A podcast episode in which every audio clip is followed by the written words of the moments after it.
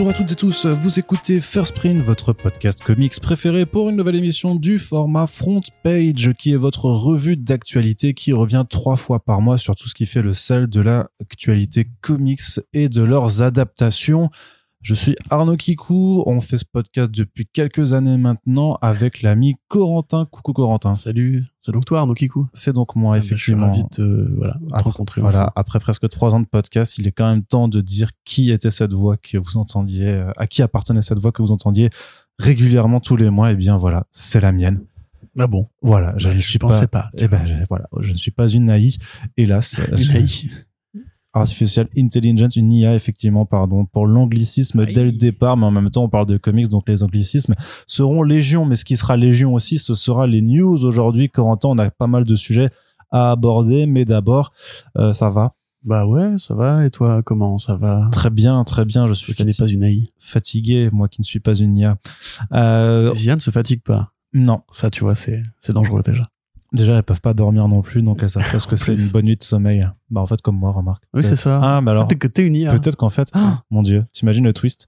En faut savoir quand il faut voir des fois Arnaud qui démarre euh, un podcast tu sais il a l'air crevé il est pas tu vois il a même le ton de la voix d'un coup bonjour à tous c'est vraiment un truc programmé tu vois c'est limite logiciel c'est un robot.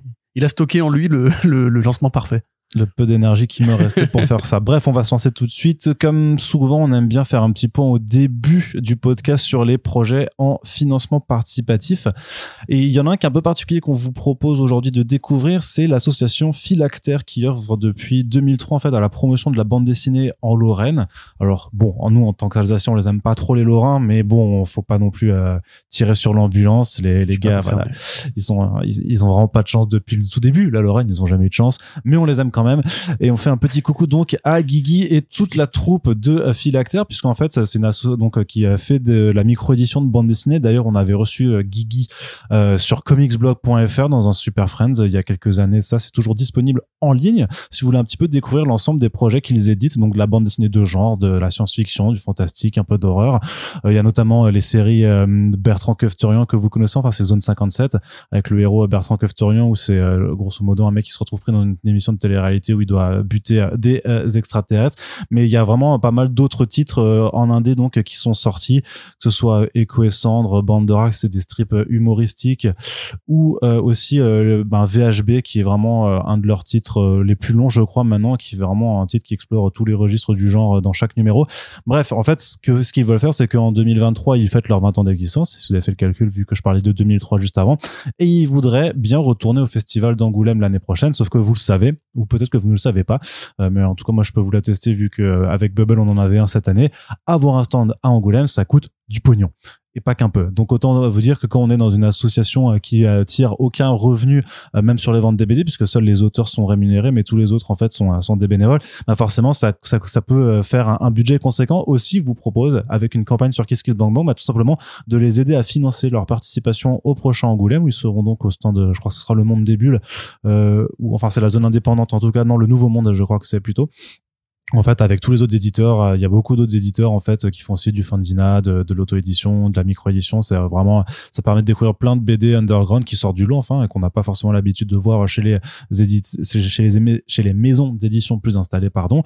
Et donc, ils vous proposent ben, de découvrir leur bande dessinée en les vendant, tout simplement dans une campagne de participation, dont donc dont les revenus seront euh, utilisés pour pouvoir payer le déplacement aux auteurs et autrices que vous pourrez ensuite rencontrer sur place. Je crois qu'en plus il y a des, euh, des bouquins euh, qui sont proposés, qui sont aussi euh, dédicacés euh, dans les différentes contreparties, sachant que on est sur des tarifs qui sont euh, tout à fait abordables au vu des prix du marché. hein. C'est euh, en moyenne, c'est du 14 euros le tome. Il y a des packs avec des intégrales de série, il y a des BD dédicacés pour une vingtaine d'euros. Donc on vous encourage vraiment à simplement être un petit peu curieux et si vous avez un peu la fibre, voilà, à, vouloir aider des maisons d'édition indépendantes à euh, pouvoir continuer d'arpenter les allées et venues des festivals de BD de toute la France, eh ben, euh, on vous invite à le faire. Donc ça se passe sur Kiss Bank Bank pendant encore une bonne vingtaine de jours à l'heure où on enregistre ce podcast. Non, une quarantaine de jours encore. Et effectivement, ils ont vu large, mais c'est tant mieux.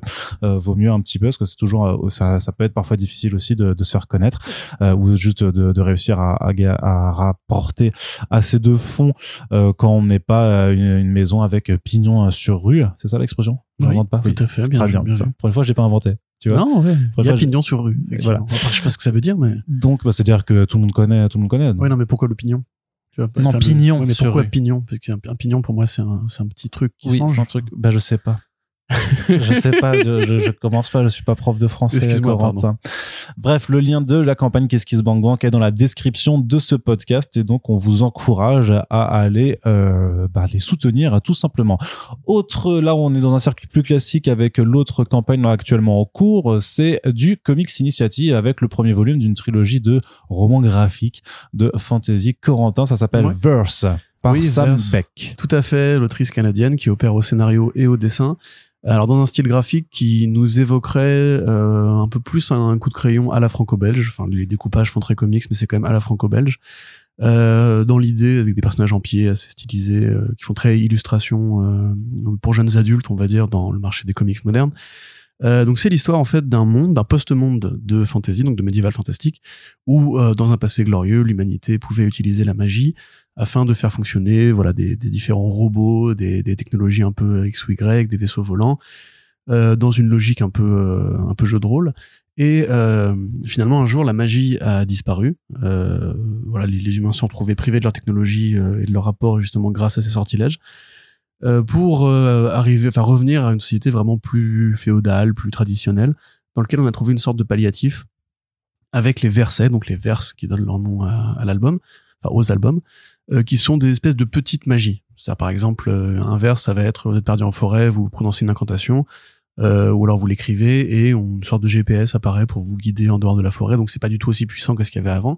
Et ça va un peu être l'enjeu justement de comprendre ce qui s'est passé pour que la, magie disparaisse et aussi euh, pour qu'en parallèle apparaisse une autre espèce que l'espèce humaine, euh, qui sont voilà, une sorte d'espèce de démons, les Vels, une espèce de, de, de démons parfois humanoïdes, parfois non, qui sont effectivement parfois cornus, parfois avec des ailes, etc., etc.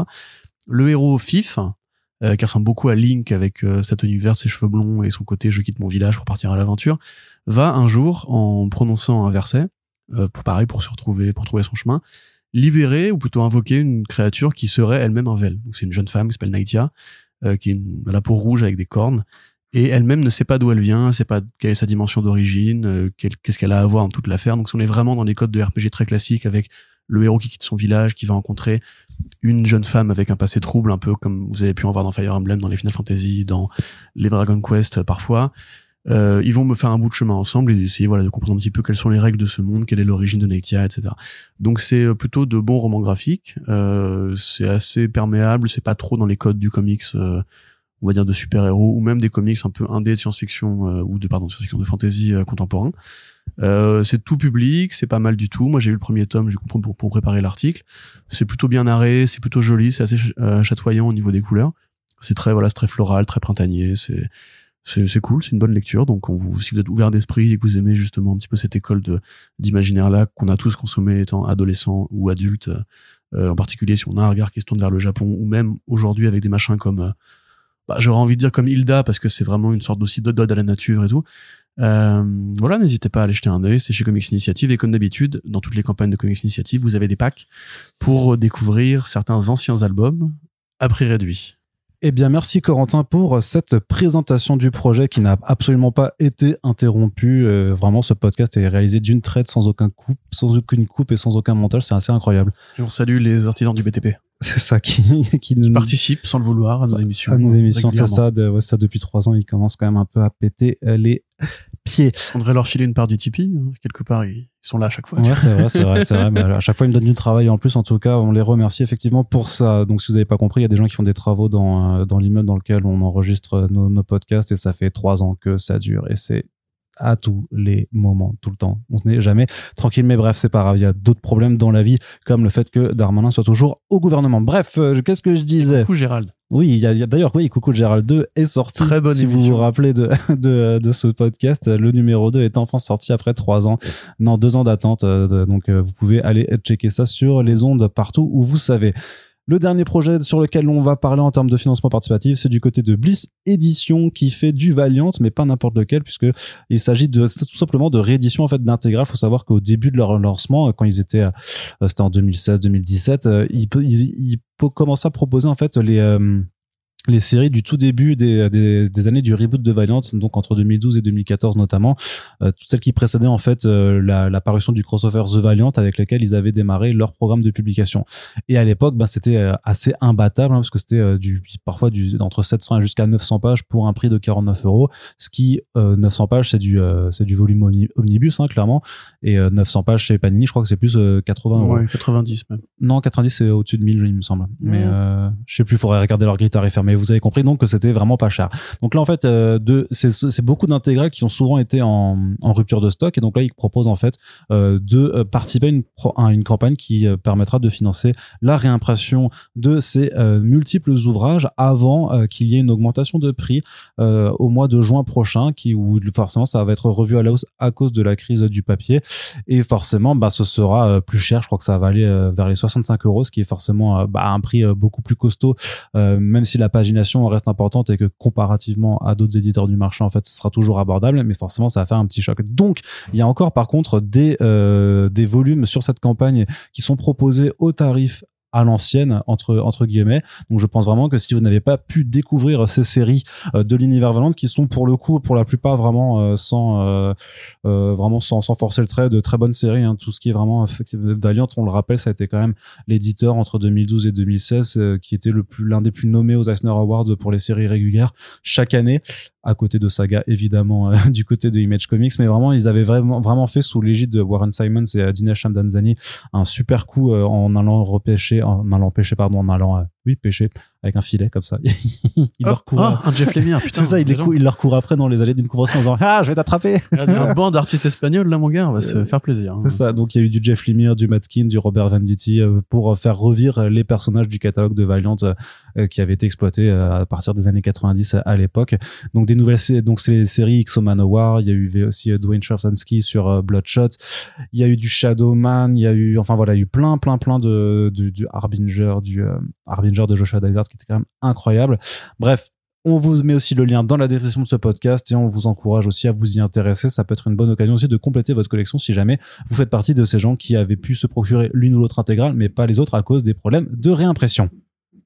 On continue, Corentin, du côté de l'actualité. Arnaud a fait deux expressions idiomatiques bien.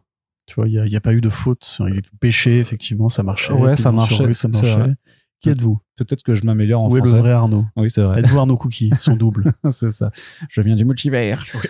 Allez, Corentin, justement, on parlait d'omnibus trop cher et de, enfin, de publications plus chères en tout cas. On est du côté de Panini qui a fait pas mal d'annonces ces derniers temps avec les, euh, les infernales, les infernales big news, big up, euh, big up à Aurélien, mais euh, c'est pas trop en fait. C'est horrible.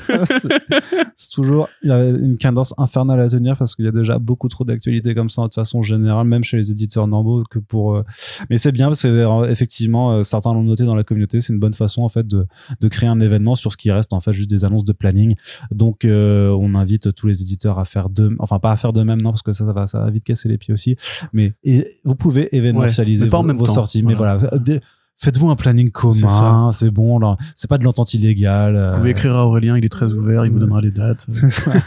Bref, tout ça pour dire que parmi les nombreuses sorties, qu'est-ce qu'on note La sortie du American Jesus 3 de Mark Millar, peut-être? Bah oui, enfin, si tu veux la noter, moi je suis pas. Ouais, il y avait deux, trois trucs comme ça, là. Alors, bon, American Jesus 3, c'est donc la, la suite et fin de la trilogie American Jesus, qui était donc un projet commencé au départ eh, chez Dark Horse, je crois, qui s'appelait The Chosen à l'époque. Il racontait, donc Arnaud, vous l'avez divulgaché honteusement la dernière fois. Non, j'avais rien gâché, euh, je l'avais deviné. du personnage principal de la première série.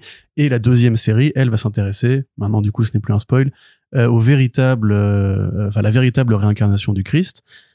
Et donc, bah, le héros de la première série et l'héroïne de la deuxième série vont euh, finir par se parler et essayer un petit peu de mettre à plat les conflits qui, qui opposent leurs deux parents depuis que le monde est monde et que les religions sont religions. Donc euh, volume assez politique où on parle un petit peu de l'héritage de la politique de Donald Trump, de, du sort des migrants, etc. Et puis qu'est-ce que le bien, qu'est-ce que le mal, qu'est-ce que Satan, qu'est-ce que Jésus, etc. Donc euh, c'est pas le pire, euh, c'est pas le pire Millard. Hein, honnêtement, je pense qu'il s'est donné un petit peu la mission de faire un truc propre qui dégueule pas. Il y a pas ces trucs un petit peu sadiques ou ces espèces de coups de force un peu choc value d'habitude. Donc pourquoi pas effectivement. Euh, Qu'avais-tu dit d'autre, mon cher euh, J'avais listé parmi les nombreux omnibus qui ont été annoncés deux particulièrement. Je pense que bah il y a le il y a le gros omnibus sur Alan Moore qui recoupe euh, qui regroupe tous Oui. ses écrits sur euh, Lovecraft, donc avec Oui. Providence, Neonomicon. Bah, ça, les, les- prolongations et inspirations de Lovecraft, donc Neonomicon, euh, Providence effectivement qui est un peu le magnum opus sur le sujet, et The Courtyard, la cour, je crois qu'ils l'ont traduit en français. Donc euh, trois euh, histoires illustrées par Jason Burroughs euh, qui sont des hommages directs, voire des clins d'œil, voire des analyses métafictionnelles de l'œuvre de Lovecraft. Donc Providence étant le plus connu parce que c'est le plus long, qui raconte un petit peu l'histoire d'un jeune journaliste euh, gay qui se met sur la piste en fait de la mythologie Lovecraftienne dans l'idée d'écrire lui-même le grand roman américain, qui est une obsession très états-unienne et très anglo-saxonne en général, c'est-à-dire de faire une sorte de livre-somme, un petit peu comme Huckleberry Finn, qui va décrire et figer un petit peu le grand parcours des États-Unis d'un certain point de vue. Ce point de vue étant du coup traversé par euh, l'arabe fou, par euh, les villes fictives, euh, les monstres invisibles, les grands anciens, etc., etc., et le fait que le héros se perdant dans cette mythologie-là devient lui-même un héros euh, Lovecraftien, donc de la chair à canon pour la folie, etc. Euh, bon, c'est un peu plus gratos, et Courtyard, pour moi, c'est plus dispensable. Mais effectivement, on a tout. Euh, enfin, on n'a pas tout, parce qu'il y a encore d'autres trucs que le Moore avait fait sur Lovecraft, mais on a un peu tout, euh, ce qui est important à lire dans le rapport entre Moore et Lovecraft. Sachant qu'évidemment, c'est donc l'un de ses auteurs préférés et un type sur lequel il était autant critique que passionné, parce que Lovecraft, quoi qu'on veuille bien en dire, reste l'une des sommes, euh, enfin des auteurs sommes, encore une fois, j'utilise beaucoup le mot somme, mais sur la construction de l'imaginaire, de l'horreur, une certaine vision de l'horreur qui a beaucoup fasciné les Anglais.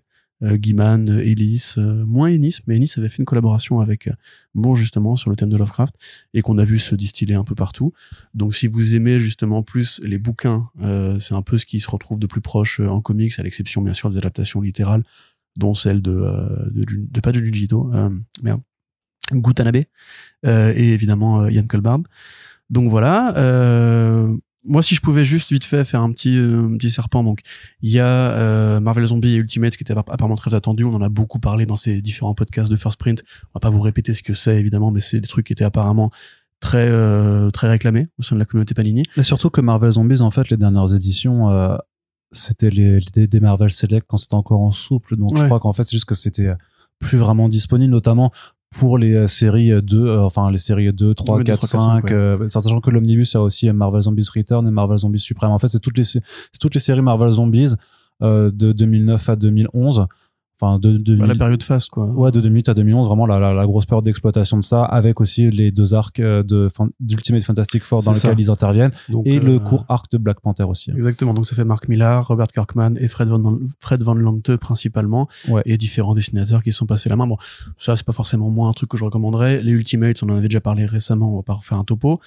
Euh, Il y a Man Thing. Il y a Man Thing. Alors bon, ça c'est un peu plus. Euh, je veux dire, quitte à produire du, de l'omnibus, il y a peut-être des personnages plus ou moins connus. Je ne sais pas si ça a un éventuel rapport avec la première apparition de Man Thing récemment dans euh, World by Night. Je pense Non, je- pas. Je pense vraiment que c'est Euh, euh, une forme de, de sous-collection de ces omnibus un peu euh, oldies Oui, avec oui. les euh, Tomb of Dracula Tomb et les Dracula, Marvel ouais. Horror omnibus aussi, tu vois. Effectivement. Et puis il y avait un truc sur les les vampires aussi. Euh, bon, Man Thing, faut-il le présenter? C'est le Swamp Thing de chez Marvel, sauf qu'il apparaît un tout petit peu avant. C'est donc un scientifique qui, pareil, euh, veut créer un sérum de super soldat, mais ce coup-ci en prenant plutôt la piste euh, végétale. Euh, poursuivi par des gangsters, il a un accident de bagnole, il devient le Man Thing, il ne parle pas. Il a des pouvoirs. Il va avoir différentes séries, les plus connues étant probablement celles de, de Garber et de Conway. Euh, Claremont aussi va faire du, du Man Thing. Et là, l'avantage, c'est comme c'est un personnage qui est quand même beaucoup, beaucoup, beaucoup moins populaire et beaucoup moins présent que le Swamp Thing de DC, ils ont, selon eux, tout regroupé. C'est, enfin, on a vraiment toutes les séries euh, Man Thing euh, à un seul et même endroit, y compris des numéros euh, isolés dans lesquels le personnage apparaît. Euh, donc, voilà, ça c'est vraiment pour les curieux, hein, j'ai envie de dire. Euh, Il y a des bons numéros de Swamp Thing. Je veux dire, Garber, il a fait quand même des trucs assez formidable. T'as même des trucs plus bizarres où Man Thing va à Hollywood, c'est des, trucs- pour des projets plus récents dans Only Marvel Now.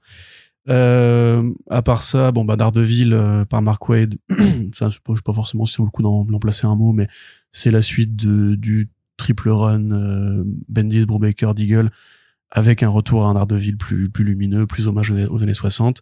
Beaucoup de très bons dessinateurs, Marcus Martin, Chris Samney, Javier Rodriguez. C'est pas ma lecture préférée du tout de Daredevil, Non, mais c'est non, souvent considéré comme l'un des trucs à lire si on n'aime pas trop le Daredevil millerien. Ouais, mais, mais ouais, non. Ah mais je suis d'accord. Je suis d'accord. Moi, je l'aime pas plus que ça, je, je t'avoue. euh, Non, moi non plus. je trouve pas Moi incroyable. non plus. J'ai vraiment passé des années assez euh, chiantes à l'époque. Mm. Je me souviens de, de débats passionnés dans les sections commentaires de Comics Blog à l'époque où je n'étais Là, c'est juste rigolo de voir comment il reprend euh, le personnage de Bullseye aussi, un petit peu. Ouais, Bullseye, c'était une bonne idée. Même, il y avait des petits gimmicks. Par rapport à ce que vois. Miller avait fait de lui après, tu vois. Mais Parce que même, même en fait, enfin, a trouvé plein d'idées qui étaient super agréables. Tu vois, le t-shirt à une note Daredevil qui est devenu Mm. une sorte de, de référent culte maintenant. Euh, qui, voilà, a même été, il y a même un hommage à ça dans Gigant, euh, le manga où il y a un mec qui porte un sweatshirt I'm not Daredevil à un moment donné. D'accord. Voilà, bref, donc du coup, ça, c'est les omnibus. Euh, voilà, Et- donc à conseiller, moi, je dirais peut-être plutôt oui, Alan Moore, si vous êtes fa- fan de Lovecraft. Et sinon, dans le reste, euh, bah, j'imagine que les trucs sont déjà un peu fan service à fond, donc euh, Mm. voilà. quoi. Ça, ça- les fans qui euh, pourront s'adresser à euh, ceci. Du côté de l'indé, euh, Corentin, c'est un autre choix surprenant qui nous vient du même éditeur, euh, puisqu'on rappelle, c'est eux qui vont faire euh, Stray Dogs ou euh, Ecolands. Et donc là, ils ont aussi choisi de faire euh, le Mother of Madness, Mom, écrit par Emilia Clarke, Tout à fait. Daenerys Euh, de Game of Thrones. Exactement, oui. Et puis le personnage dans le film euh, Solo aussi, qui était l'ex-copine de Han Solo, et puis qui va jouer bientôt dans Secret Invasion. Euh, Ah actrice euh, britannique vedette, effectivement, qui donc s'était mis à l'écriture d'un comics de trois numéros étendus. Euh, alors tu dis surprenant, c'est compliqué de ne pas y voir une sorte d'effet cliquet euh, par rapport à, euh, enfin d'effet ricochet même plutôt, par rapport au succès de Berserker et aux États-Unis et en France, puisque là encore on en a parlé à plusieurs reprises dans ces podcasts d'actualité il y a un petit mouvement de talents d'Hollywood qui vont faire de la bande dessinée. Alors tous sont pas aussi connus que Ken Reeves, qui est devenu une sorte de marque à part entière. Ouais, je, suis, euh, je suis même assez certain que en termes de vente aux États-Unis, euh, Mom soit pas du tout allé euh, Non, non, non. toucher ne serait-ce que la cheville euh, de ce que- de ce qu'a fait Berserker. Bah, euh, le fait, euh, Ken Reeves, je veux dire John Wick, c'est une star de cinéma, ses films rapportent des, des- des centaines de millions, c'est même devenu une sorte d'icône pop qu'on a vu jouer des rôles méta dans euh, Always Be My Maybe, dans le film, enfin le jeu Cyberpunk, machin. Donc euh, oui, voilà, c'est plus, il est beaucoup plus connu. Mais à côté de ça, il y a un vrai terreau en fait de David Duchovny a fait un comics, Patton Oswalt fait des comics, Kevin Smith s'est remis à faire des comics. Il y a des restas en fait qui font des même euh, Jamie Lee Curtis. Il y a des restas qui font des comics. euh, donc pourquoi effectivement ne pas se dire que c'est comme de la licence et aller chercher les licences que sont les restas. Donc la Mother of Madness a l'avantage de pas être un comics qui est injurieux, c'est pas un produit, enfin c'est pas un sous-produit comme euh, peuvent peuvent l'être celui tout le truc avec Oscar Isaac, tu vois, qui avait juste mis son nom Mhm. sur la couverture. Là, c'est vraiment elle qui s'implique. Elle est avec, avec Marguerite Ménette, je crois. Euh, ouais. Euh, pour un, une BD qui raconte l'histoire d'une mère euh, célibataire qui, quand ces périodes, enfin son cycle menstruel apparaît, obtient des super pouvoirs dans un monde où, enfin, où elle, enfin, un monde futuriste, mais c'est pas vraiment forcément très utile de le savoir, où des corporations pharmaceutiques font un peu n'importe quoi, trafic d'êtres humains et tout. C'est vraiment une série qui ressemble beaucoup à Man Eaters, et dans le côté verbeux, et dans le côté Deadpool, et dans le côté Harley Quinn, je commande tout ce qui se passe en m'adressant directement au lecteur. Je fais beaucoup de références pop, cool, euh, avec un langage euh, très très léger. Le découpage aussi assez furieux, assez électrique, c'est un, un peu taré. Moi, très honnêtement, je vais pas forcément donner mon avis parce que je pense que je, je dois pas être euh, assez fan d'Emilia Clarke pour me dire ouais, elle a fait un comic, c'est trop cool. À mon sens, c'est pas forcément une lecture qui est désagréable. C'est pas un excellent comics, c'est pas non plus un comics très mauvais mais ça reste un petit événement parce qu'il y a des fans d'Emilia Clarke et certainement des gens qui se sont dit euh, qu'est-ce que ça va donner? Et le résultat étant ce qu'il est, qui se sont dit bah écoute, contrat rempli, euh, c'est une BD qui se lit, donc pourquoi pas, tu vois? Ouais.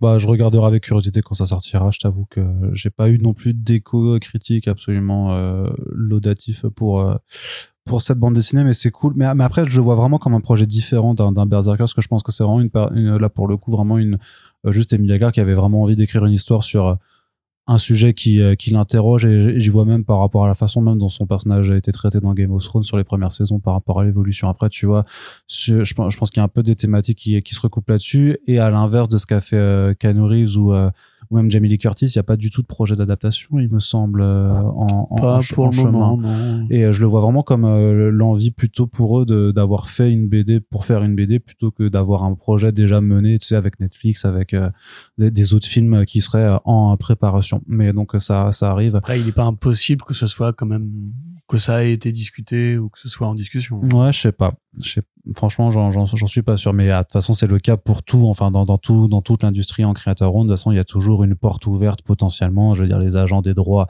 euh, sont là à euh, soumettre les nouvelles séries qui sortent euh, leur comparse hollywoodien. Donc tu peux t'imaginer que que là-dedans, ça forcément, il y a toujours quelque chose, une porte qui reste ouverte. Du côté de Panini, enfin, puisque c'était eux qui vraiment qui ont euh, fait l'actualité, on va dire, du côté VF ces dernières semaines. il y a aussi une collection anniversaire à petit prix, encore une, oh euh, qui, qui arrive en septembre. Bon, on savait déjà hein, euh, qu'elle était déjà annoncée. Oui, annoncé quand on en, fait la dernière. On en connaît le détail. en fait, donc ce sera pour fêter les 60 ans des Avengers, six titres en format souple qui vont revenir un peu comme ce que faisait DC comics euh, avec ses couvertures variantes pour fêter les, les, 70 ans de ses personnages. Donc euh, chaque album est censé représenter une décennie de publication pour les héros les plus puissants de la Terre. Donc on a un album avec euh, les origines pour les années 60, donc c'est les cinq premiers numéros de la série des Avengers de Jack Kirby et Stanley, avec notamment le numéro 4 dans lequel Captain America fait son retour. Des glaces, il est décongelé une histoire qui a déjà été imprimée à des millions de reprises par l'éditeur et ceux qui ont précédé avant.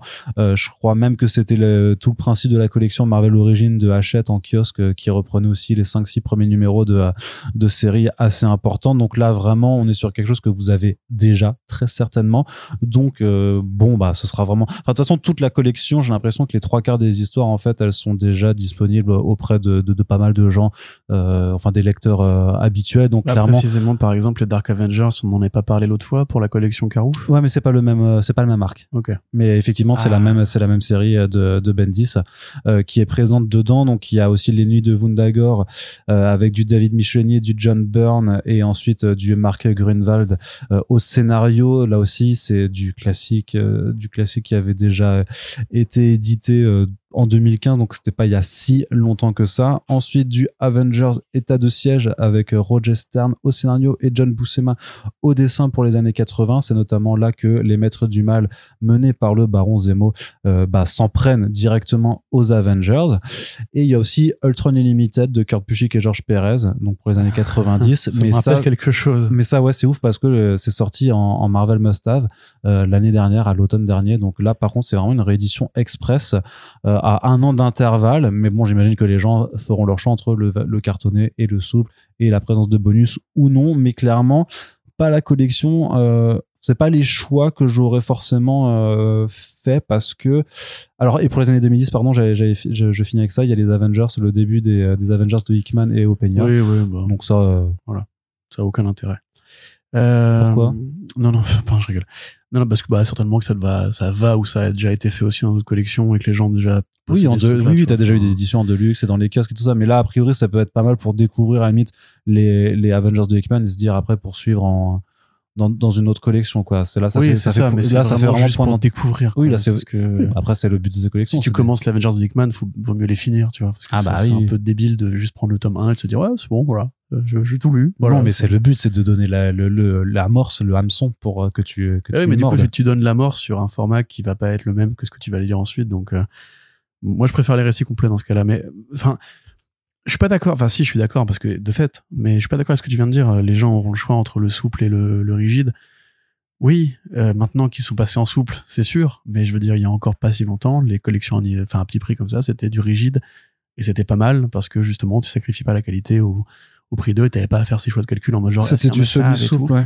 Oui, après ça, c'est bah, vraiment, ça a été un, un, un, basculement de format qui est lié à des conditions euh, extérieures de production et de trucs. Euh, bon, à un moment, oui, c'est peut-être qu'ils sont pas obligés de faire des omnibus manfing à côté, quoi. Mais bref, euh, s'il y a une crise du papier, etc. Mais moi, ce que je veux dire, c'est que tu vois, on avait ce débat par rapport à Daredevil, à Daredevil de merde, Father, de Joe Quesada. Tu vois, où je t'avais dit, c'est marrant, ils l'ont édité en omnibus il y a pas si longtemps, et là, tac, ils le font, ils le font en must-have. Tu peux être sûr que dans quelques années, quand il y aura eu saison 1 ou 2 ou Echo de, de Daredevil Born Again, c'est un truc qui est facile à, à rééditer, c'est beau, c'est un artiste vedette, etc., etc. Et t'as une sorte de cycle en fait euh, chez Panini où en fait tu vas récupérer régulièrement des projets que t'as déjà vus dans un format, mm. puis dans un autre format, etc. Le premier étant le 100%, puis après les deluxe, puis les omnibus, puis les must-have, puis les euh, petits prix. Moi là particulièrement, depuis qu'ils ont justement opté pour ce format souple, euh, je, trouve ça un peu, je dirais pas entubatoire, mais t'as des gens qui ont acheté par exemple l'année dernière euh, le volume justement sur, sur Ultron Unlimited une très bonne lecture, hein, demeurant. et qui là, bah, enfin, peut-être bon, se sentir un peu floué, parce que si le but c'était juste de lire du bon Kurt sur Ultron, sur les Avengers de la grande époque, ils se disent, ouais, Must Have, c'est moins cher qu'un 100%, c'est moins cher que la plupart des, enfin, l'ensemble de la gamme. Et là, du coup, on te, le- on te fait la même histoire, mais encore moins cher. Tu te dis, ouais. Mais enfin, parce que c'est pas la même cible. Oui, ouais, parce que c'est pas le même. euh, Après, mais qu'il faudrait qu'on commence à considérer un peu la cible principale des comics, c'est-à-dire les mecs qui les ont fait bouffer pendant des, des décennies avant qu'arrivent les trucs à petit prix, quoi. Parce que là, franchement, il y a quand même un petit. Bah oui, mais euh, si tu mets par rapport aux questions de tirage et de, et de marge que tu fais justement sur ces collections, que tu tires beaucoup plus justement parce que le, le prix de revient est moindre vu que eh ben, ils sont vendus à, à trois fois rien en fait et que tu cibles les lecteurs. Je sais que c'est injuste et, de toute façon il y a enfin c'est de la même façon c'était ça ça me rappelle très bien la vidéo que Sullivan avait fait euh, de iComics sur la réédition des intégrales euh, Tortue Ninja où il disait que en reprenant la collection IDW VO les intégrales allaient euh, prendre aussi des, des contenus qui étaient encore inédits en fait et qui n'avaient pas pu être proposés dans des tomes séparés ou dans les ou dans les cartonnets et il disait oui effectivement ceux qui ont soutenu la série depuis les débuts du coup se retrouvent en, quelque sorte floués. Mais euh, en fait c'est le truc c'est que raisonnement inverse. C'est aussi que si ces gens-là n'avaient pas soutenu en fait t'as pas de possibilité d'avoir la réimpression en intégrale après. Et c'est toujours et c'est jamais juste en fait de toute façon parce que tu te retrouves toujours à un moment te sentir un peu euh, couillonné parce que forcément les portefeuilles ne sont pas euh, illimités.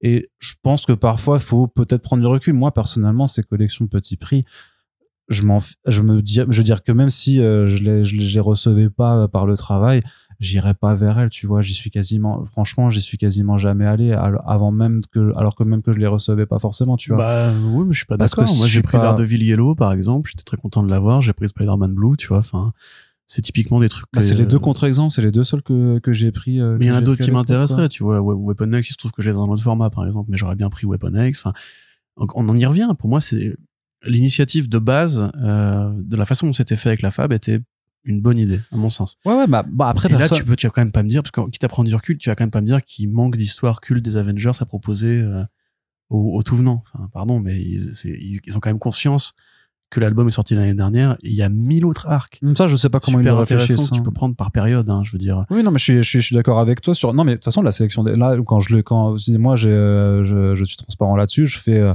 les éditos sur ces collections, mais je ne participe en rien en fait au choix des, des récits qui sont concernés.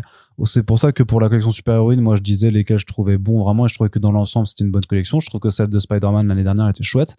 Vraiment, je trouve que celle Ouais, ouais. du multivers aussi, je trouve que c'est des récits plutôt euh, plutôt sympas et les grandes sagas aussi, c'était dans l'ensemble des choix de, de trucs assez qualitatifs.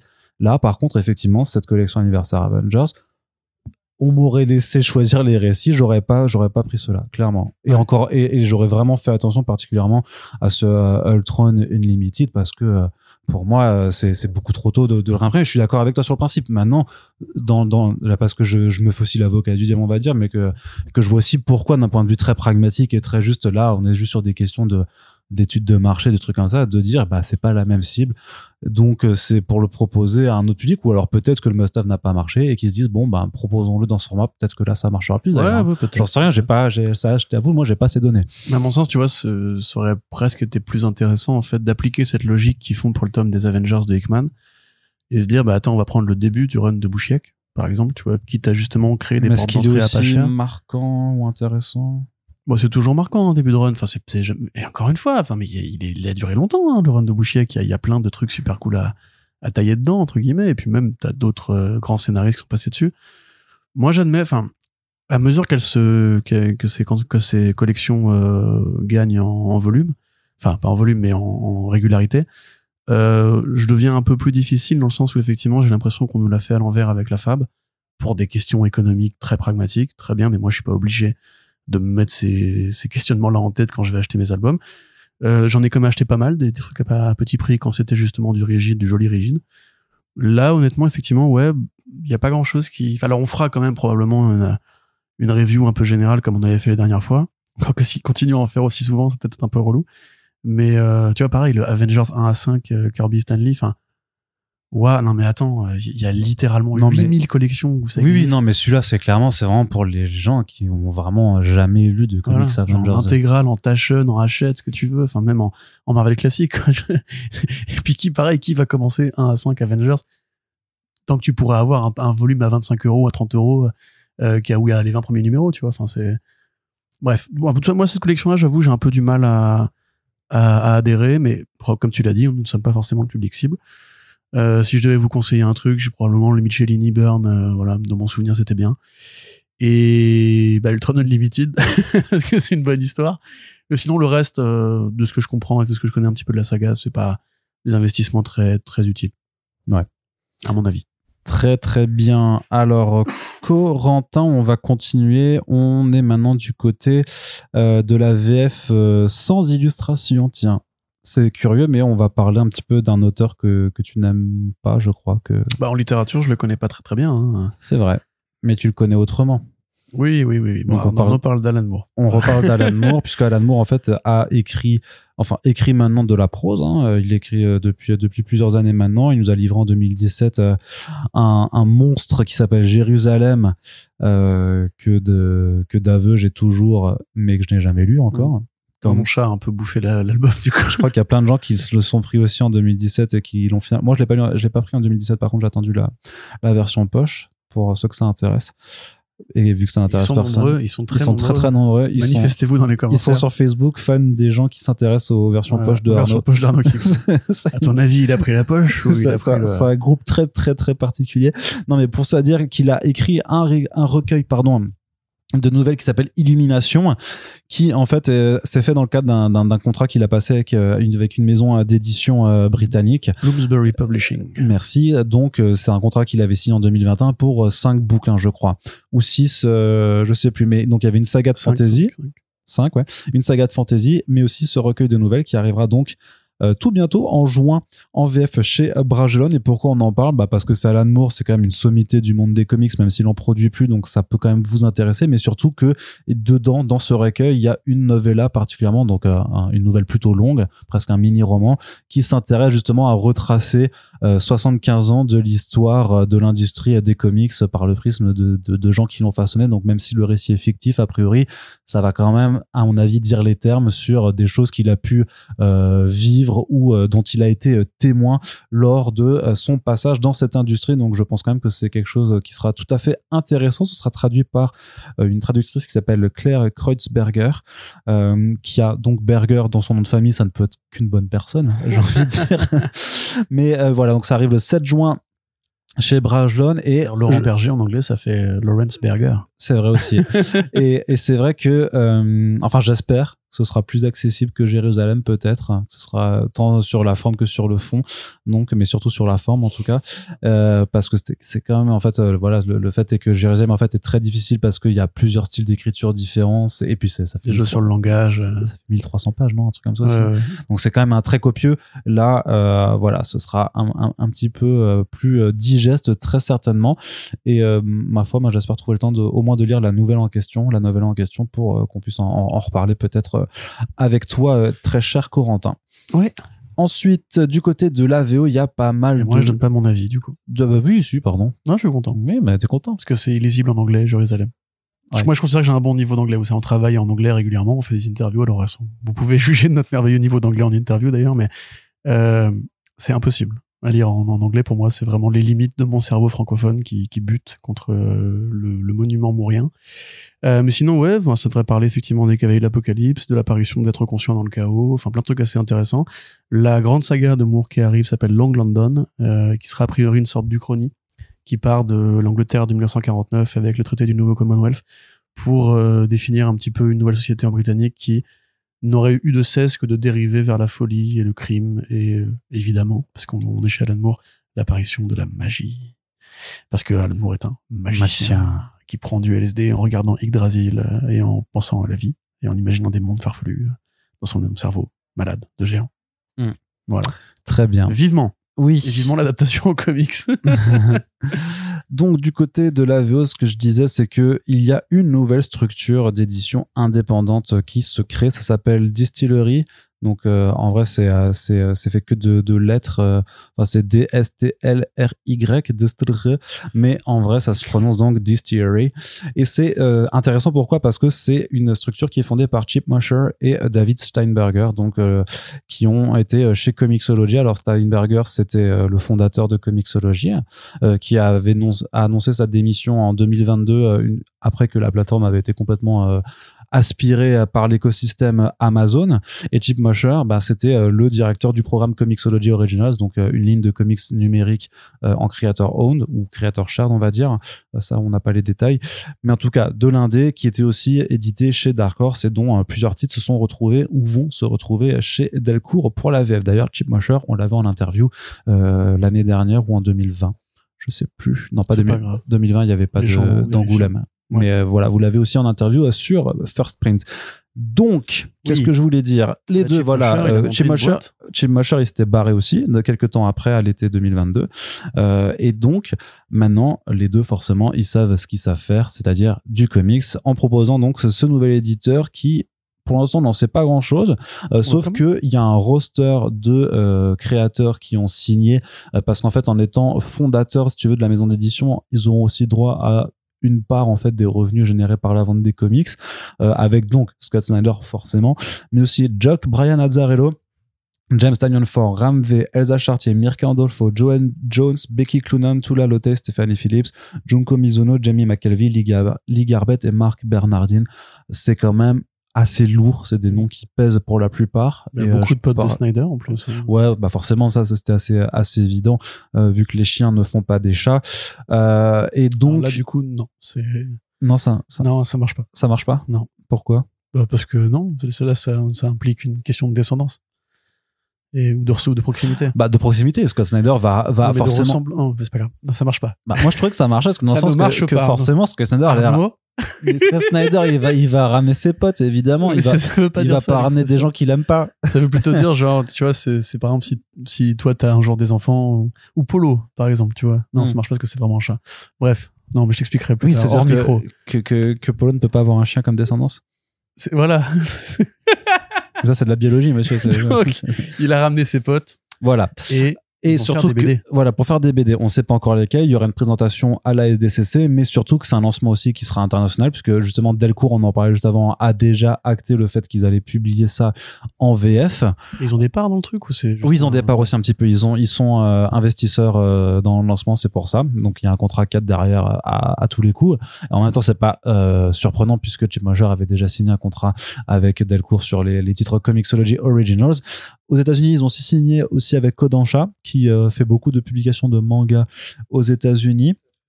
Et alors, il y a aussi un volet euh, plus, un peu plus curieux, c'est euh, d'une part le fait que le producteur Lorenzo Di Bonaventura est aussi impliqué parmi les, les investisseurs, notamment sur le côté tout ce qui est IP et adaptation.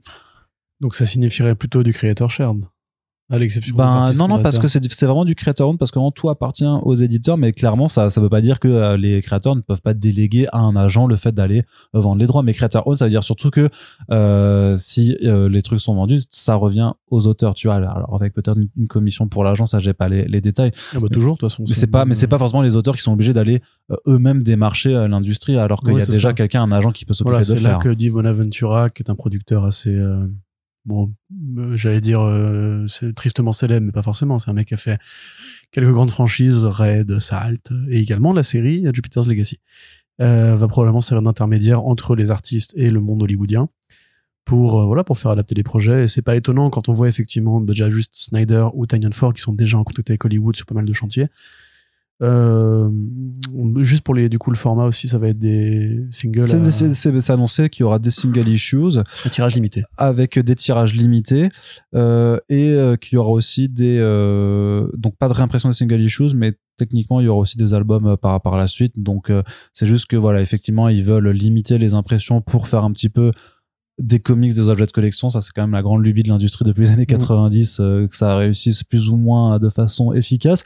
Mais aussi, il y a le volet numérique qui là par contre est trop chelou euh, parce que ils disent qu'il y aura des copies de comics en version numérique qui seront mises en vente en exclusivité sur le site de, de l'éditeur et qu'en fait sur cette plateforme de vente dédiée à ce site, en fait, les euh, acheteurs pourront ensuite se les revendre au prix qu'ils veulent et à chaque fois qu'ils le revendent en tant qu'objet de collection numérique avec certificat d'authenticité, et eh ben en fait, il y a une part de cette vente qui ira à chaque fois à l'auteur. De cette façon, en fait, ils veulent justement s'éviter tout amalgame avec les NFT. Bien sûr que ça ressemble quand même vachement à ça, en disant que euh, c'est vraiment des comics numériques entre guillemets uniques euh, qui vont pas reposer sur la blockchain pour euh, leur certificat d'authenticité euh, et voilà qui vont pas plus consommer en fait qu'une version d'un comics numérique sur euh, Comixology ou Apple Books. Là-dessus, je veux bien les croire vu qu'ils ont bossé dans le business réellement, donc j'imagine qu'ils s'y connaissent ou qu'ils connaissent la techno euh, derrière.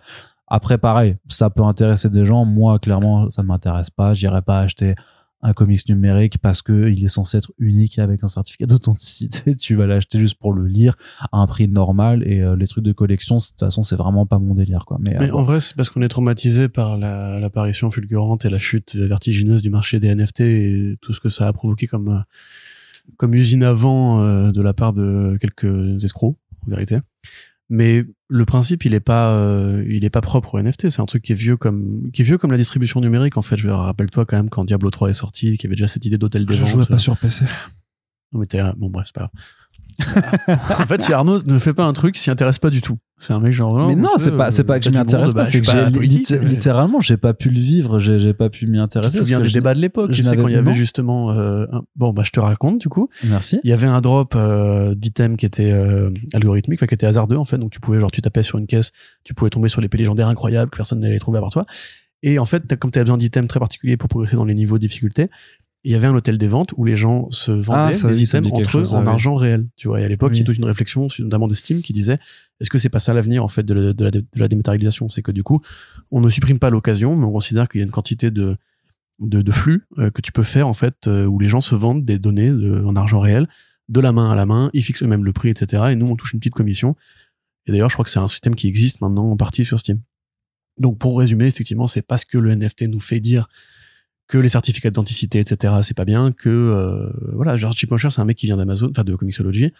C'est quand même, du coup, là, ça a été l'une des grandes voies pour le comics numérique il y a assez longtemps, qui cherche des nouvelles solutions et des nouvelles modalités pour euh, faire en sorte que ce marché soit euh, existant et que du coup, bah, les artistes ne perdent pas au passage avec le risque de duplication des données, parce que j'imagine qu'il y aura des DRN. hein. Pour le coup, là, il n'y a pas de, enfin, parce que si tu fais ça, t'es obligé d'avoir des DRN pour contrôler Oui, bah oui. et oui. pour éviter le piratage parce que quand tu as des comics à tirage limité en physique pas te permettre de les voir distribués sur RCO et trucs comme ça tu vois. Donc euh, voilà moi je trouve ça plutôt intéressant en tant que curieux du numérique euh, parce qu'évidemment je comprends bien sûr les dangers de mettre des comics en ligne et que les gens fassent juste clic droit et après les mettre sur des plateformes de pirates. Évidemment c'est un vrai euh, c'est un, c'est un vrai enjeu et une vraie, un vrai frein à la progression du numérique à mon avis. Mais le fait que Mosher voilà encore une fois euh, bah, vienne de là ça me m'étonne pas spécialement qu'il qu'il cherche des façons de le rentabiliser. Mm. après bah, le, le parterre de créatifs est très intéressant euh, voilà Snyder Lotte euh, Tynion euh, c'est des mecs talentueux le fait effectivement enfin, on dirait qu'ils ont un peu retenu toutes les bonnes leçons ces, dernières années tu vois genre Awa qui ouvre son département adaptation très rapidement après le lancement euh, les indés qui justement maintenant on sait quand une boîte indé s'ouvre elle trouve directement des partenariats à Hollywood pour essayer de placer des projets, de rentabiliser, etc. Le tirage limité, peut-être une inspiration un peu bad idea, on va dire, du côté il faut, encore une fois, rendre le comics attractif. Le format de 48 pages Il aussi. faut on pourrait pousser les que- gens à se rendre dans les comic shops. Tout à fait. euh, voilà. format de 48 pages qui permettent bah, déjà d'avoir des single issues un peu plus chers et aussi euh, plus rentables parce que c'est vrai que c'est un format qui, qui perd un peu en adhésion. Enfin, les adhérents traditionnels sont encore là, mais les nouveaux pas forcément. Et pour moi, un 48 pages, c'est effectivement une bonne raison de continuer à lire en, en mensuel parce que tu as quand même une dose qui est assez conséquente. Euh, pareil, le fait qu'ils aient déjà des partenariats internationaux avec Delcourt, bah voilà, c'est en fait ils ont vraiment, je pense, bien réfléchi, le projet, réfléchi, ouais. bien tout verrouillé pour que ce soit une boîte qui qui ne lance pas comme ça euh, comme un pavé dans la mare. Et Après, faut attendre les confiance premiers en projets, ouais. Personnellement, c'est un mec que je, je respecte beaucoup. Et oui, évidemment, mais ça dépendra de la qualité des BD. Mm. Mais euh, dans l'idée, a- sur un marché qui est déjà assez saturé, c'est bien de voir des mecs qui sont prudents. Tu vois, qu'on fait un vrai business plan, qu'on pris des bonnes décisions euh, et qu'on encore une fois fédéré parce que c'est que des mecs avec qui il a déjà travaillé. Oui. Donc ça veut dire qu'ils vont, ils y vont aussi au feeling. Et s'ils y vont en actionnaire, ils auront intérêt à ce que la boîte subsiste. Tout le monde a intérêt, voilà. oui, tout le monde a intérêt, oui. Tu vois, c'est pas comme euh, ce truc là, euh, Bouti Pau Pau, là, machin, l'espèce de faux substack. euh, Ah oui, euh, comment ça s'appelle ça? Ouais, bah ce truc là, voilà. Le truc. Voilà. Mais tu vois, par exemple, ça, ça sentait un petit peu le côté genre, ouais, on y va, on verra bien. Alors que là, tu te dis, bon, il y a effectivement une réflexion qui est intéressante. Euh, pourquoi pas? On verra d'ici les proches, bah, d'ici la SDCC. Ouais, Mais, pour les euh, premières annonces, ouais. ouais, non, moi je suis. Ce sera sûrement quelque chose, quelque chose à suivre avec attention. Euh, sinon, du côté euh, des comics indépendants encore, chez Image Comics, il y a quand même une grande guerre qui se prépare entre la team chien et la team chat, avec deux séries qui ont été annoncées vraiment à, à deux jours d'intervalle. D'un côté, Pure Evil de Mirka Andolfo et Laura Braga. Et de l'autre côté, Scrapper, un titre avec des chiens trop mignons et trop sympas qui a l'air vraiment trop trop cool. Tandis que la- l'autre série a l'air clairement de dire les chats, c'est vraiment tous des merdes. Et euh, voilà la vérité sur eux. C'est qui l'équipe créative des chiens? Euh, alors c'est... Attends, je te retrouve ça. Il y a Alex de Campi. Ah merde. et il y a euh, Sandy Jarrell, Meteor Man. Et puis il y a Juan Ferra qui fait des couvertures aussi. Donc c'est que des que des gens bien. Oui, il faut me dire que Randolpho Laura Braga, s'il te plaît, on est quand même pas trop mal du côté des, félins, hein. pas, oui, c'est pas mal, mais C'est pas mal. mais- Laura Braga, c'est pas mal. C'est une génie, Laura Braga, frère. quoi Pardon, excuse-moi, non, je quand Euh, non, mais je, je vais te faire chier. non, mais c'est marrant le côté euh, Eric Stephenson qui a décidé d'être un peu la Suisse euh, des débats chien-chat en annonçant les deux séries coup sur coup. En mode, voilà, on fait un truc pour les chiens, on fait un truc pour les chats, ce sera deux bonnes équipes créatives, et puis battez-vous. Donc dans Scrapper, on est en fait dans un univers un peu cyberpunk, dans une ville qui a euh, voilà euh, qui est qui est enfermée en fait sous un dôme et euh, qui est contrôlée par New Verona, une non pardon, c'est la ville s'appelle New Verona et l'entreprise qui la contrôle s'appelle Smite et Scrapper, bah en fait il s'en prend aux voleurs. Enfin voilà, c'est un chien qui qui essaie de faire le justicier avec euh, les moyens C'est super recherché. les moyens du bord et euh, justement dans les pages de preview qu'on a pu voir et ben on, le- on le voit il s'en prend à des voleurs d'enfants et en aboyant il casse la vitre d'un vaisseau en faisant ouf Euh, clairement c'est pas un Nul. c'est pas c'est pas un vulgaire chat qui ferait ça donc clairement ça a l'air incroyable je pense ça même pas décrit le synopsis de peur. Hein? De peur. non mais Peur Evil bah du coup c'est juste les chats c'est des bâtards et bah oui, euh, c'est la voilà réalité. Il te réveille la nuit et il casse les couilles. ouais mais le sauf fait, que là en fait très c'est bonne. les limites Ok. c'est Très le- bien, je sais pas. limite là en fait c'est le, le fait c'est qu'on on suit euh, une, une mère et sa fille euh, qui en fait luttent sont des sorcières qui luttent contre des chats maléfiques c'est-à-dire en fait contre des chats quoi tout simplement Ouais, bah d'accord. Trop bien. et ça va juste euh, montrer pourquoi en fait il faut les détester C'est- Non, c'est saloperie faut à poil. non. Bah non justement pas. Merci. mais donc ça a l'air très joli aussi. Ça a l'air plutôt euh, rigolo comme comme concept. Euh, alors mais c'est vraiment euh, des ouais des, des chats qui qui trucident des gens là pour le coup. Euh, ça a l'air assez sanglant aussi mais en même temps Mirka Andolfo et Laura Braca en tout cas Andolfo dans ses univers Oui, elle n'hésite pas à y aller dans, dans la violence assez assez décomplexée. Tout à fait. donc euh, ça Très bien. voilà. La suite. j'aime bien quand même je vais m'autociter c'était j'avais écrit je me suis fait coter hein, en, en, en privé par plein de gens je crois quand j'ai écrit une bonne façon de rappeler par le biais de la fiction l'offense faite à Dieu que sont les chats de villes créatures qui ne visent qu'à la domination du monde en se faisant passer pour d'adorables boules de poils Mais ça, par contre, c'est- ça, c'est vrai. Je veux dire, au départ, quand même, les chats, c'est des extraterrestres. La planète était mourante, un peu comme les Kryptoniens. Ils ont cherché dans l'univers un endroit où aller. Ils ont vu qu'il y avait des races qui leur ressemblaient ici, les tigres, les lions, etc. Ils sont venus et ils sont installés en se faisant passer pour des sympathiques boules de poils et du coup, ils nous dominent en vérité. Et c'est pour ça qu'ils ont des doubles paupières. C'est horrible, hein, les chats, en vérité. Quand tu regardes un petit peu un chat, genre sans ses poils, un sphinx. Mais tu sais, tu sais ce que j'ai fait? C'est vraiment des extraterrestres. L'autre soir, l'autre soir, j'étais euh, au Grand Rex pour la pour la, la diffusion des, de- du retour du Jedi là pour les 40 ans en copie euh, remasterisée Mhm. avec les inserts numériques modernes horribles euh, dedans là, Oh. vraiment dégueulasse. Mais ce que j'ai remarqué, c'est que Jabba le Hutt, il a des yeux de chat et je pense que c'est pas innocent. Quoi Bah oui. Quoi, il a des yeux de serpent. Non non, il a des yeux de chat comme ça avec des, des paupières qui sortent sur les côtes aussi comme ça. Ah, mais oui, oui, ça, on est Bah, voilà. Ça, c'est vraiment pour le coup particulier. Même, tu sais, les chats, leur- là, ils ont une, une piste particulière qui peut te, te défoncer, le cerveau. Mm. Euh, quand tu vois les griffes rétractiles, bref, c'est vraiment des animaux très étranges. Mm. Et cela dit, Arnaud dit ça, mais j'ai plein de photos de lui trop mignonnes avec euh, Polo Non, qui vont fuiter sur Internet. n'importe quoi, Et tu oui. mens. Où c'est- il a, mais il est trop mignon. Clairement, vraiment. tu fais du Il y en a une qui fait genre Dieu donne dans la vie à Adam où il, il juste son- il tend son doigt au chat et le chat lui agrippe un peu le doigt avec sa patoune. Et c'est juste, euh, mais c'est tellement adorable. Mensonge, mensonge et calomnie, tu euh, auras Tout nous- sera révélé. tu auras des nouvelles de mes échange avocats. de beaucoup d'argent sur le Tipeee. Donc, euh, la suite. La suite chez Image Comics, c'est deux artistes euh, très talentueux qui sont également de retour euh, dans quelques mois chez Image Comics. C'est Shaky Kane et Jelly. Ouais, alors chez Kane, euh, on en parle sous... Non, on n'a pas beaucoup parlé. Non, je pense pas, non. Dire.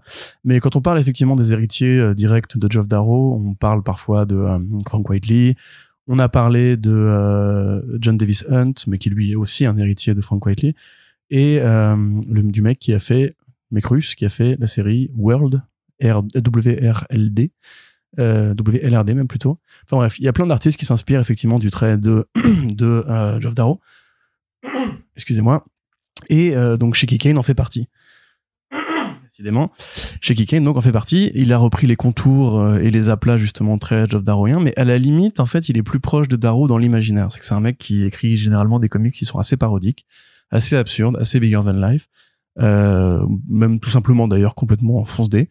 Donc il a fait Captain Dinosaur par exemple qui raconte l'histoire d'un super héros qui est aussi un flic qui se, qui se cosplay en dinosaure. Un petit peu comme les mecs tu sais, que vous voyez des fois dans les conventions qui sont cosplayés en, en.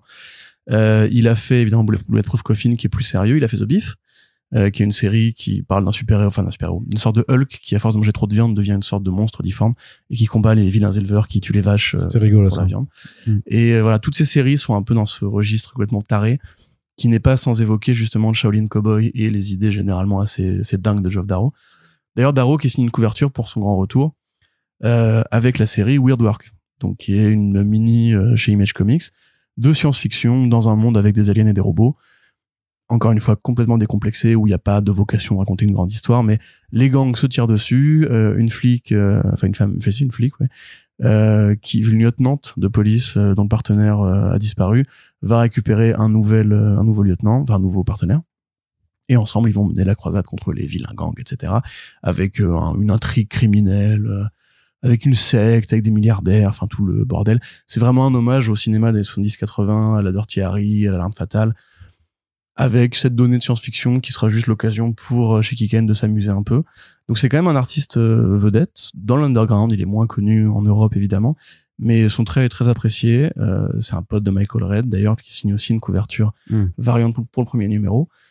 Et c'est vraiment cette catégorie d'artistes euh, géniaux que moi j'aime énormément, donc on attendra avec impatience euh, de revoir ça. C'est aussi un des grands anciens hein, de Image Comics, ça fait quand même Alors, un 25 grand, ans qu'il y est. voilà. C'est dire juste que ça fait longtemps qu'il travaille Oui. chez Image Comics, pas que pas Image tentacule, et, euh, voilà, voilà, est, est dominé par des Exactement. divinités cthulhiennes. Contrairement à Study in Emerald de Neil Gaiman. Voilà. Et j'ai spoilé.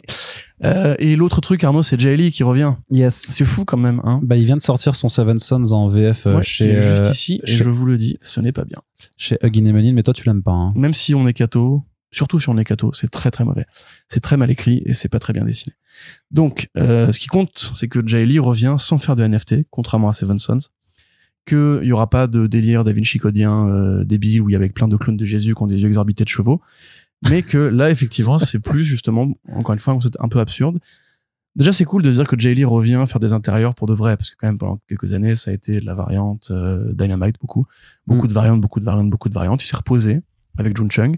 Et puis un jour, il a dit, bah, je vais revenir. Il a fait Seven Sons. Visiblement, ça a assez marché pour que ça le remotive à refaire de la série. Là, c'est que trois numéros, peut-être probablement étendu, hein, on sait pas encore. Euh, avec bah, les deux euh, scénaristes, euh, deux, enfin les co-scénaristes de Seven Sons, c'est pas forcément une très bonne nouvelle, Kelvin Mao et euh, Robert Wyndham, mais surtout Jerry Degan, qui, Mm. euh, bah, je crois pas qu'ils aient déjà travaillé ensemble avec Jay donc c'est plutôt une bonne nouvelle, parce que Degan, bah, il a, plus, il a plutôt bien pris en galon chez Marvel depuis quelques années. Euh, il a fait quelques bonnes séries euh, euh, pour l'univers X-Men. Ouais. Et là, il revient pour pareil, un projet qui a l'air assez décomplexé, puisque c'est l'histoire de deux frangines à Las Vegas, dans une Las Vegas un peu ninja, euh, où euh, des criminels, pareil, se, se, se tabassent la gueule, et où les deux héroïnes vont être prises dans une sorte d'intrigue un peu un peu mouvante, courir à travers la ville pour échapper aux vilains sosie d'Elvis et aux vilains joueurs de craps fous et aux à Joe Pesci, etc. Donc c'est cool euh, parce que encore une fois, moi j'aime j'aime beaucoup hein, Jay Lee au demeurant. J'ai pas aimé Seven Sons et je le regrette d'autant plus que j'étais content de son grand retour. Là, à Las Vegas, on peut très bien imaginer comment il va jouer sur son fameux euh, art de la de la perspective, de la symétrie. Euh, il adore dessiner Mm. des villes, Jay Lee, des villes très euh, très cathédraliques, on va dire, avec que des formes un peu absurdes et compagnie. Euh, les, les premières voitures sont jolies, sont jolies de Jay Lee. Euh, et ça fait quand même deux artistes vedettes qui reviennent chez Image pour le mois de juillet, donc on est impatient. Impatient, effectivement. De l'autre côté, enfin, c'est du côté de Skybound, juste pour dire qu'un artbook invincible arrive, euh, qui est pour novembre 2023, donc un, premier volume qui sera dédié à l'ensemble de la saison 1 de la série animée adaptée des comics de Robert Kirkman, euh, zut, Ryan Otley et euh, Cory Walker. Et Will Et Crabtree. c'est forcément, et Will Capri aux couleurs, mais c'est forcément logique puisque Cory Walker lui-même était character designer sur la série, donc pour avoir un look proche des comics originels. Donc c'est assez logique de voir ça se faire. D'ailleurs, on se demande même pourquoi ça n'a pas arrivé plus tôt, vu que la série est quand même, a quand même démarré en 2021. Euh, mais donc, euh, ce qui est cool, c'est que on pourra avoir cet artbook en novembre chez Image et on a contacté Delcourt qui nous a expliqué que c'était très probable en caps lock que l'artbook soit aussi disponible en VF euh, chez Delcourt après. Donc j'imagine que c'est effectivement dans les plans. De toute façon, euh, il faut accompagner Invincible puisque la saison 2 doit arriver aussi en 2023. On n'a pas encore de date concrète euh, de quand, mais a priori, si ça sort en novembre 2023, peut-être que c'est fait aussi pour accompagner une éventuelle euh, diffusion de la saison 2. Donc ça, c'est à suivre. Il faut toujours un peu se essayer de capter un petit peu les publications comme ça pour essayer de voir qu'est-ce qui peut coller. Mais en même temps j'ai envie de dire novembre c'est la fin de l'année donc si ça sort pas en novembre 2023 ça, ça veut dire que ça, ça loupe le coche de l'année quoi. Donc voilà. Enfin c'est plutôt cool. Oui Très bien. Ensuite, du côté de IDW, c'est euh, la création Comixology, euh, non pas Comixology, IDW Original The Hunger and the Dusk, qui trouve enfin une date de sortie. On l'avait mentionné déjà quand on avait parlé de la création de cette ligne euh, avec Mark Doyle notamment qui était arrivé chez IDW et c'est aussi l'éditrice Maggie Howell qui travaille chez eux. IDW qui a gardé Maggie et euh, Marc alors qu'ils ont licencié 40% de leurs effectifs euh, et qu'ils sont qu'ils ont quitté la bourse en fait pour essayer de se protéger un petit peu euh, de leurs problèmes financiers. Ce qui n'est pas la pire des idées. Ouais, ouais, clairement. Euh, non, ça fait chier pour ceux qui étaient en place, mais euh, je crois qu'effectivement là, le move était pas forcément déconnant. Bah, c'est curieux dans le sens où on avait l'impression que DW allait plutôt bien. Ouais, puis ils annonçaient plein d'adaptations de leur de leur série en, plus. Mais ça, par contre, c'est trompeur parce que euh, souvent, quand ils mettent des adaptations en route, en tout cas, ça a été le cas par le passé, c'est eux qui cofinancent les pilotes ouais, mais et, euh, et, les premiers, les premières bibles entre guillemets. Donc, c'est souvent eux qui investissent de la thune. Donc, ça, tu sais, faut parfois se méfier un peu quand t'as pas justement un financier qui vient directement te toper à la porte. Euh, les éditeurs qui sont indés, bah, ils financent des, des, des, pilotes ou des scripts, et après ils font le tour d'Hollywood. Tu vois un petit peu comme euh, ce que disait Baram V ou même d'autres gens, que par rapport au fait qu'il faut faire une première BD pour ensuite l'amener aux éditeurs, bah, c'est un peu pareil pour les, les séries télé. Donc peut-être que ça a joué, je ne sais pas, mais en parallèle de quoi Enfin, je veux dire, l'astronaute, c'est un phénomène d'édition. Euh, à côté de ça, les AW Originals, euh, ça avait l'air de pas trop mal partir. Les trucs de Scott Snyder aussi. Euh. Donc oui, je suis, je suis assez étonné par euh, ce sauf qui peut. Mais donc quand, quand, quand, tu quittes la bourse en général, c'est que c'est vraiment un sauf qui peut. Donc The Hunger, The Hunger and the Dust, pardon, c'est Jay Willow Wilson, donc la co-créatrice de Kamala Khan, puis l'autrice de nombreux comics dont Invisible Kingdom, qui s'associe à Chris Wildgoose, qu'on a vu sur du Bad Girl, mais aussi sur Alienated de Sykes Donc euh, les deux ouvrages qu'on vient de vous citer sont disponibles et à découvrir chez Ike Comics, en tout cas s'ils ont oui, ils sont toujours disponibles en, région, je, je, l'espère, parce que c'est deux plutôt bonnes séries.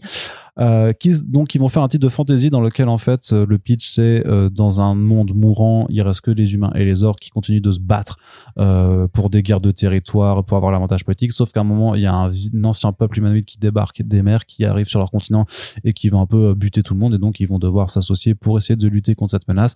Là, en gage de bonne volonté, t'as le, as le plus puissant des orques qui envoie en fait sa, cousine qui est une une guérisseuse prêter main forte à un bataillon d'humains et, les, et donc le commandant va devoir s'associer à, la guérisseuse et faire fi de leurs préjugés les uns envers les autres pour ben, forcément réussir à s'entendre et à repousser l'envahisseur pour moi ça ça fait très enfin c'est très logique de voir ces thématiques là de, de différence de l'autre et, et des préjugés dans l'œuvre de Wilson mmh. parce qu'elle en mmh. parle beaucoup en mainstream et en indépendant donc même si effectivement peut-être que je pitch mal le truc et que ça fait très euh, euh, comédie française euh, façon euh, qui sauf merde qu'est-ce qu'on a fait au bon Dieu sur le côté de un que tout oppose vont se retrouver et apprendre que leurs différences j'imagine que ce sera quand même mieux traité plus intéressant à suivre et surtout qu'il y aura des surprises par rapport au, au pitch énoncé. Bah c'est ça en fait, c'est l'applicatif moi que je vois pas. Genre Invisible Kingdom, tu voyais effectivement ce qu'elle pouvait mettre de sa propre religion dans de sa foi en général dans euh, ce contexte de science-fiction un peu euh, euh, traversé par des questions de corruption de l'Église, par des questions d'obscurantisme, par des questions de dictature, etc. Enfin, dictature économique ou politique d'ailleurs. Là, en l'occurrence, si l'applicatif c'est juste euh, hey, unissons-nous, peuple, peuple fédéré face à un ennemi commun. Tu sais, la, la, la thèse de l'ennemi commun, c'est un non-sens politique en général. Donc je sais pas exactement qu'est-ce qu'elle veut nous emmener avec ça. Euh, républicains et démocrates, unissez-vous face à Vladimir Poutine et à la Chine, je ne sais pas. Mais euh, si c'est ça, en tout cas, ça m'intéresse peu. Après, c'est toujours cool de voir Willow Wilson créer. Euh, très bonne scénariste, qui avec Tamaki, j'ai l'impression, sont un peu les deux grandes autrices qui sont en train de faire bouger les choses dans le, petit corps, euh, et Mirka évidemment, le petit corps fermé justement et généralement assez masculin du monde des comics à l'ancienne et dans le moderne. J. Willow Wilson, c'est aussi l'excellente série Poison Ivy, donc moi j'ai envie de lui faire confiance. Euh, à voir après, enfin, on l'a déjà dit plusieurs fois, moi je suis pas un énorme fan de fantasy. Là, le principe humain et orc s'associent pour tabasser des navis euh, ou les, mecs bleus d'Avatar, ça me ça me parle pas non plus énormément énormément. Euh, Wild Goose, c'est un bon dessinateur. Effectivement, on vous conseille de lire Alienated si c'est pas fait. C'est une sorte de, de parodie un peu absurde, enfin pas absurde, mais une parodie extrême de, de E.T. Euh, mélangée avec Chronicle. C'est E.T. Chronicle voilà, faites une sorte d'équation euh, algorithmée par ChatGPT, et hop, ça fait euh, Alien 19, mais en bien. Donc euh, ouais ouais non, euh, cool. Cool, cool, cool, cool, cool, cool, cool, cool. Et puis voilà, bon bah, on verra bien comment IDW euh, survit à l'intempérie. Je pense que je pense que ça devrait le faire. En tout cas, les signaux qui sont quand même envoyés, mis à part mmh. ce mm. coup dur, étaient plutôt encourageants. Ouais, Jamie S. Rich qui a été euh... ouais premier euh, éditeur en chef, ça c'est rédacteur parce en chef. Que, pareil comme Chip Mosher, c'est un mec super, enfin c'est un mec très fiable, un ancien de Vertigo qui a bah, qui a découvert Ramvé, qui a découvert Becky, euh, Becky qui se raconte Joel Jones. Euh, c'est un mec vraiment super talentueux qui a fait carrière à propos de Berger à l'époque. Euh, euh, vraiment voilà, je lui lui je l'aime d'amour. Donc euh, et Mark Doyle pareil. Donc ils ont quand même du personnel talentueux. Espérons que les comics euh, se vendent bien dans la foulée. Et on en termine là-dessus pour la partie euh, comics, pas de mainstream cette fois-ci parce qu'il y avait quelques annonces du côté de DC, mais bon, c'est des séries sur des personnages assez assez mineurs et c'est pas que j'ai pas envie de parler de. Quoi? Bah quoi Tu bah, veux pas parler de Fire and Ice, Non, je ne veux pas parler le de Fire super and Ice. duo de la Justice League euh, Unlimited. Unlimited- non, United. International. International, pardon, International, United. pardon, et ouais. Justice League 3000 de Dematteis Giffen. Lisez ça, c'est vachement bien, putain, les gars. Ouais, mais la nouvelle série, je suis pas sûr. Enfin, j'ai même pas trop Mm. compris pourquoi. Et Power Girl, elle est mineure, c'est ça que tu dis? C'est ça que tu dis? Hein? C'est ça que tu dis, Bah, Power Girl Power ça Girl, euh, ça fait Personnage longtemps. exceptionnel, Power Girl, mon gars. Amanda Connor.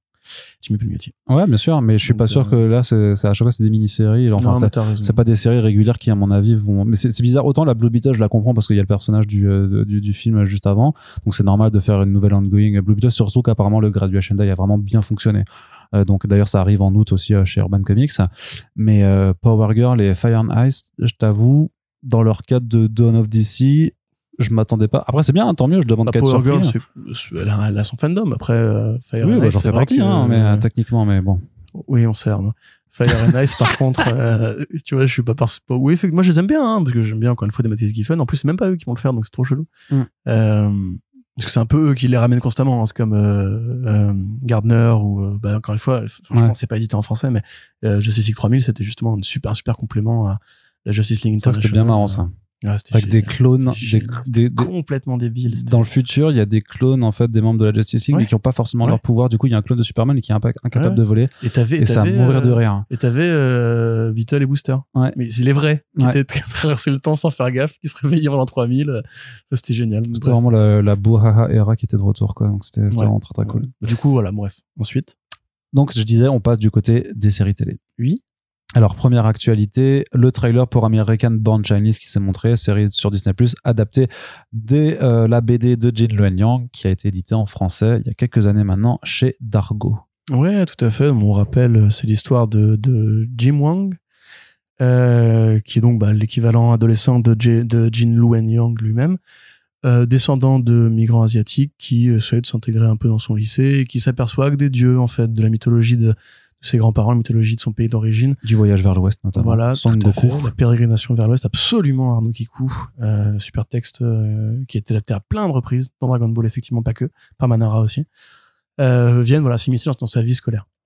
Donc arts martiaux, un peu comédie, un peu... Un peu mythologie. Un peu, ouais, un peu, young, un peu euh, teen movie aussi. Bon délire, moi je trouve. ce- Bah, de je- depuis le début, cette série, moi, elle m'envoie des bonnes, des bonnes ondes. J'ai l'impression que c'est un peu voilà la bonne série pour ados avec un peu de baston, un peu de sincérité par rapport au, aux propos sur le fait d'être un descendant de migrants asiatiques euh, aux États-Unis, d'être Mm. même asiatique, clientèle asiatique aux États-Unis.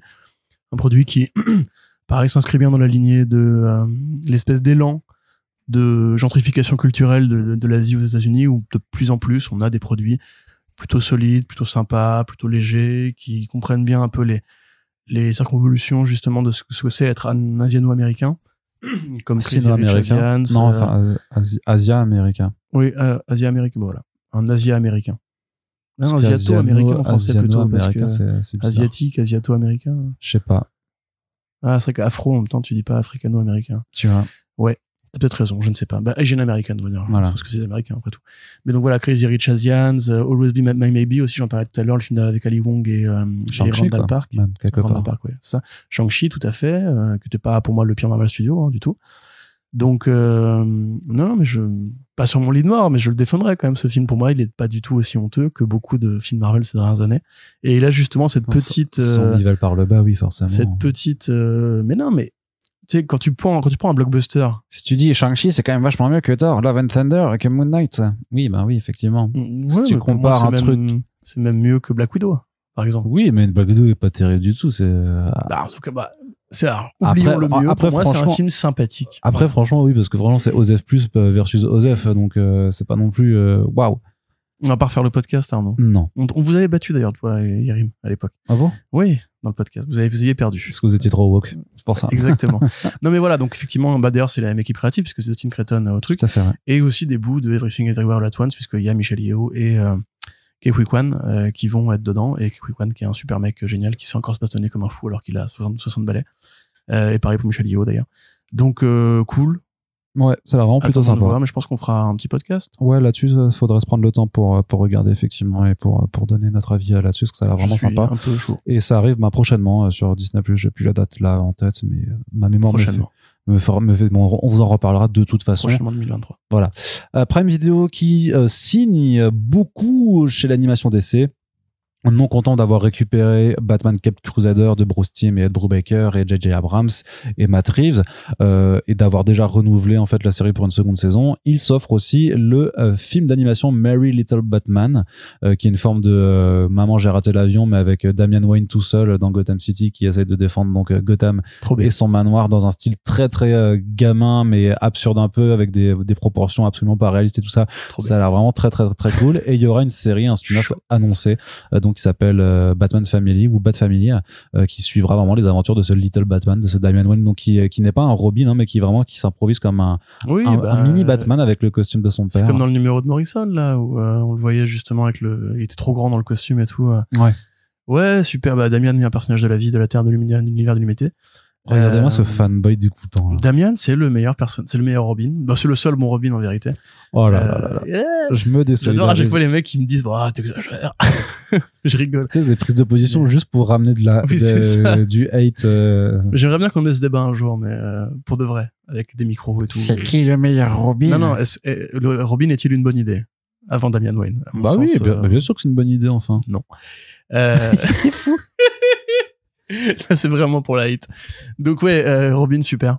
Effectivement, en plus pas un peu lié de Gotham aussi, tu vois quelque part. euh, Ce côté, on va ramener des codes de films pour on verra parce que ça a l'air vraiment très absurde. Pour le coup, le visuel, moi, ça me laisse vraiment penser à un truc qui sera pas forcément pour les gamins, mais un truc. euh, Ouais. d'ailleurs- Plus bah, D'ailleurs, de toute façon, le, le contrat Prime Video m'a l'air quand même d'être tourné sur de l'animation pour adultes en général. Ils font pas de trucs très euh, family friendly, enfin pas dans le sens que c'est pour pour adultes, mais je, les- je les vois quand même plus sur le créneau du- d'une anima- d'une animation tout public, voire euh, ouais. vraiment. Mais peut-être parce qu'on est- on n'est pas parents aussi, donc on ne surveille pas ce qui se fait. Ah, t'es pas parent, animation. Euh, Non, pas encore. Bah, j'ai deux, j'ai deux chats, mais ils regardent pas la télé parce que ils Parce qu'ils sont cons. Ils ont pas le droit. Ils sont privés. Ils sont stupides, déjà, Euh, surtout.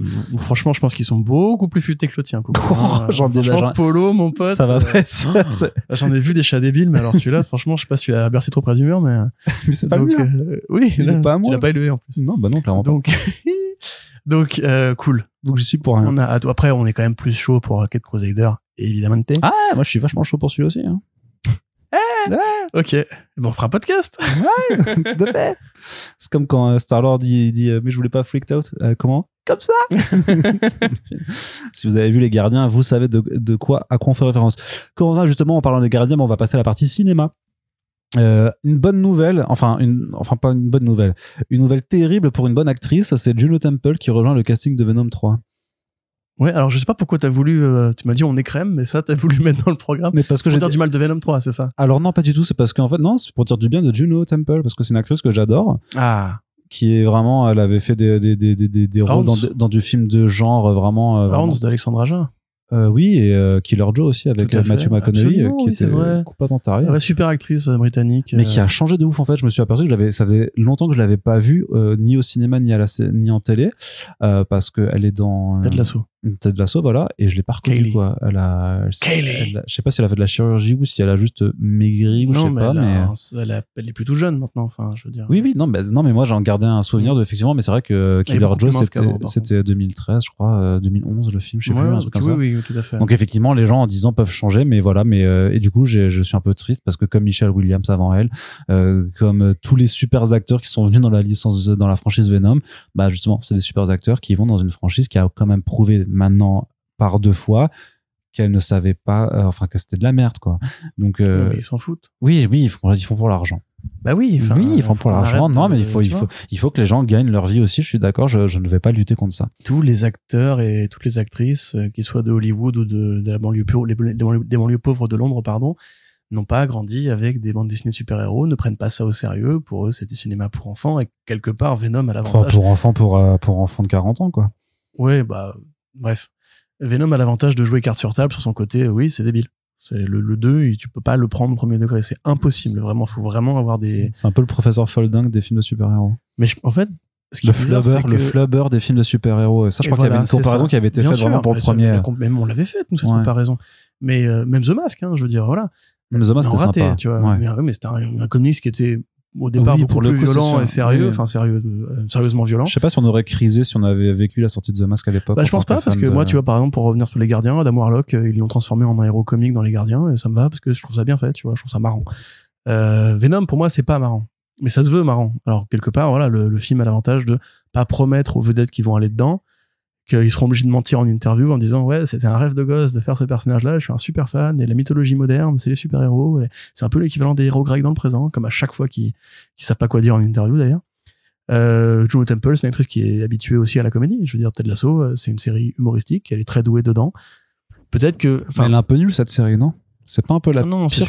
C'est la pire série du moment, je crois. c'est l'une des meilleures séries du moment. Ouais, la, la série la plus détestée. c'est vrai que tu es Arnaud Cookie, tu viens de Terre 2. ou- C'est pour la ça. série s'appelle Led Tasso là-bas et c'est un coach de basketball. euh, donc voilà, tout ça pour dire que voilà, moi si. Mais encore une fois, hein, c'est depuis le début, l'équation, ils la trouvent pas. Euh, Peut-être que là ils vont la trouver, mais l'équation en fait de faire un truc qui soit euh, assumé dans le côté débile et marrant, une sorte de scary movie du cinéma de super-héros, ce qui a, je pense, est un peu l'objectif euh, caché, tu vois, de Tom Hardy quand il bondit dans son aquarium à Omar. euh, ça, tu peux pas prendre ça. Enfin, quand t'es un acteur comme Tom Hardy qui a tourné avec Refn, qui a tourné avec Nolan, qui a tourné avec euh, tous ces mecs euh, très talentueux, tu peux pas prendre ça autrement que comme une, un truc de clown, quoi. Alors, un numéro de clown, des fois c'est bien, des fois c'est pas bien, là c'est pas bien, mais effectivement, Juno Temple, elle se dit, bah écoute, euh, je vais pas mettre ma carrière en danger parce que personne n'a d'attente sur ce film-là, à part qu'il soit débile. Et même quand il est débile raté, les gens ont l'air contents. Parce que quand même, Venom 2, ça a fait de l'argent. hein. On se rappelle, euh, ça a même fait plus d'argent que euh, les films de super-héros de Marvel qui sont sortis la même année. Et sans la Chine d'ailleurs. Donc euh, voilà, moi ça m'étonne pas plus que ça. Ça veut pas dire que je filmera bien, ça veut juste dire qu'elle aura un chèque. Et moi, si Juno Temple veut prendre de l'argent, bah, je, suis- je suis favorable à ce qu'elle prenne de l'argent. Parce que j'aime bien Juno Temple. Très bien. Écoute, Oui. Euh, on continue. Euh, du côté du cinéma, qu'est-ce qu'on a d'autre à aborder euh, Le trailer de Transformers Rise of the Beast. Non, je l'ai même pas mis, tu vois. Ouais, non, bah, Tout tant le monde mieux, a hein. Il est, il est taclé au sol. Ouais, bah, ouais. c'est incroyable. Avec le, le- tu sais, les gens qui se sont fait, oh, regardez le plan séquence, Ouais, c'est machin. vachement mais- plus que Michael Bay. Bah oui, c'est normal, c'est gris, c'est moche, il n'y a aucun risque de prix, il n'y a aucune particule. Enfin, c'est... Oui, mais surtout que c'est que du numérique, alors que Ouais. Beth avait au moins l'avantage de mélanger euh, Mm. pyrotechnie et. Mais bref, Blade qui euh, recrute le créateur de True Détective à l'écriture, est-ce que c'est enfin un bon signal pour le film qui patauge, mine de rien, depuis quelques années dans un developmental assez euh, conséquent? Ouah, euh, tu, tu, tu vas loin. Bon, pas vraiment, regarde, je, je, je me Tu lève, bouges pas, en fait. je vais à l'autre bout du Ah, canapé. vas-y. Oh, tu vas- là, là, tu vas moins loin. Là, du coup. et voilà, tu vois, très je, loin. je suis pas allé si loin finalement. 30 tu vois. cm, 40 cm. c'est pas terrible. Euh, non, mais je veux dire, tu vas un peu loin. Pour moi, c'était un bon signal, justement, que le film patoche. Ça veut dire que, pour rappel, pour celles et ceux qui n'auraient pas suivi, le script avait été mis euh, en chantier par l'un des showrunners, je crois, de Moon Knight, euh, et un réalisateur, euh, alors que c'était Bassam Tariq, c'était le premier ou c'était le deuxième, je ne sais plus. Mais un réalisateur qui avait quand même assez peu d'expérience. Et finalement, ce qui se dit euh, des différents reports spécialisés, c'est que mécontent du projet, Mahershala Ali a imposé à Kevin Feige qu'on change l'équipe créative pour repartir à zéro. Et chose rare, Kevin Feige a dit oui. Il a accepté de mettre le film en pause et de laisser un petit peu euh, à une nouvelle version le temps de se monter pour que Mahershala Ali, même la vedette, qui est pas, pas n'importe qui hein, quand même à Hollywood, euh, accepte finalement de participer au film. Donc pour moi justement c'est plutôt une bonne nouvelle parce qu'on on a peu, tu vois là on, parlera bientôt des Gardiens dans, euh, dans First Print. on a peu de projets qui ont un capitaine comme ça. Tu vois, quelque part, Peyton Reed, quand il fait Ant-Man 3, c'est vraiment un film sans tête. Il y a, pas de vision. Y a, je pense qu'il s'est battu pour rien, tu vois, pour imposer aucune idée. À part peut-être contre le conquérant, je, enfin, euh, euh, Modoc, pardon. Et euh, si c'est si c'est battu pour ça, bah faut changer de métier ou de vie ou de voilà de d'identité. Faut partir au Mexique. Mais euh, à part ça, tu vois, genre les films qui arrivent bientôt, pour la plupart, c'est des films de faiseurs. Et il y a plus en fait ce côté un peu la Rosta impose ses trucs, ramène ses potes, comme c'était le cas à l'époque de, de, de Junior sur Iron Man 3. Hein. À l'époque, Downey Junior, il avait dit bah ouais, ok, je te fais le troisième, mais tu me laisses faire venir Shane Black. On l'écrit à la Shane Black avec les potes de Shane Black et on fait un film de Noël années 90, comme moi j'aime bien, comme on avait fait à l'époque de Kiss Kiss Bang Bang, etc. Donc, à mon sens, c'était plutôt des bons signaux et le fait que voilà, effectivement, Mahershala Ali fasse venir Nick Pizzolatto, c'est cool aussi parce que bah, c'est son pote. Euh, donc on est vraiment dans le schéma euh, Downey Junior Shane Black, dans le sens où Pizzolatto, donc c'est le créateur évidemment de la série True Detective, qui, était- qui était connu à l'époque de la saison 1 pour avoir un peu excité tous euh, euh, les cinéphiles euh, un peu hipsters de, de Twitter à ce moment-là. Je vais encore me faire beaucoup d'amis en disant ça, euh, mais qui était une bonne série, hein, évidemment. Je sais pas pourquoi elle a eu autant de presse, de bonne presse à l'époque. C'est une bonne série avec, euh, enfin c'était une bonne saison avec Aide-moi Arnaud. Aide-moi, aide-moi, Matthew McConaughey et le chauve qui, qui joue bizarrement. Woody Harrelson. Woody Harrelson. Et la rouquine aussi. ah, Dadario. Elle est, pas rouge- elle est pas rose du tout, elle est brune. Mais dans le film, dans la série, elle était rouge. Elle était Ah rose. non, ah non, Ah, si, si. Ah non, Ah elle était bah, tu rigoles ou quoi Attends. On va vérifier. Mais hein. pas du tout, elle est pas du tout rose. Mais- Peut-être pas, alors. Peut-être pas. On va voir, on va vérifier. Mais donc, effectivement, après, il a fait la saison 2 avec Vince Vaughn et un autre mec. Colin Farrell. Colin Farrell, putain, t'es trop fort. Et enfin, euh, il a fait la saison 3 avec, donc, euh, Ça, je pas, par contre. Mahershala Ali. Moi non plus, je pas regardé. Euh, donc voilà, c'est quand même un, un mec qui visiblement a déjà travaillé avec euh, Mahershala Ali. Le fait qu'il se ramène n'est pas une coïncidence, ça veut dire que c'est Mahershala Ali qui l'a fait venir. Il était déjà aux commandes depuis quelques semaines, mais ça a été rendu public. Euh, bon, elle est plutôt blonde dans. euh, dans- en elle tout cas, elle est pas, elle est pas, euh, elle est pas cheveux bruns dans. dans Ah, c'est du châtain clair, ça. Oui, bah, eh ben, c'est du blond vénitien, on appelle ça. Donc, non, pour Vénitien, c'est roux. Tu m'emmerdes. Donc, C'est toi qui as voulu me elle a lancer dit qu'elle là-dessus. était brune, elle était pas brune dans la série. J'avais raison sur ce point. Donc, Ah, malade. Elle est beaucoup plus brune que, que rose pour le coup, mais vas-y, continue. donc, euh, voilà. On est content. avis, Arnaud. Bon, j'ai pas d'avis, moi, je connais pas euh, True Detective. J'ai adoré la saison 1, j'ai pas regardé la 2, il faut que je prenne la 3 parce qu'on m'a dit la 2, faut pas la regarder, elle est nulle et la Non, mais 3, le elle est fait que Mahershala Ali prenne les commandes du projet. Bah quand même, oui, il avait l'air d'être vénère quand même. Puis c'est quand même le projet justement qui prend euh, 8 à euh, 10 mois de retard euh, justement parce que le parce qu'apparemment les gars qui ont écrit le script euh, étaient pas foutus de lui écrire un script correct. Je sais après je sais pas dans quelle direction ils vont parce qu'a priori c'est que Deadpool 3 qui doit être rated R et pas forcément euh, Blade. C'est toujours pareil, c'est euh, qu'est-ce que tu veux faire d'un personnage comme Blade dans le MCU tel qu'il est aujourd'hui? Bah, ceci dit, euh, Doctor Strange 2, il y avait un peu de violence quand même.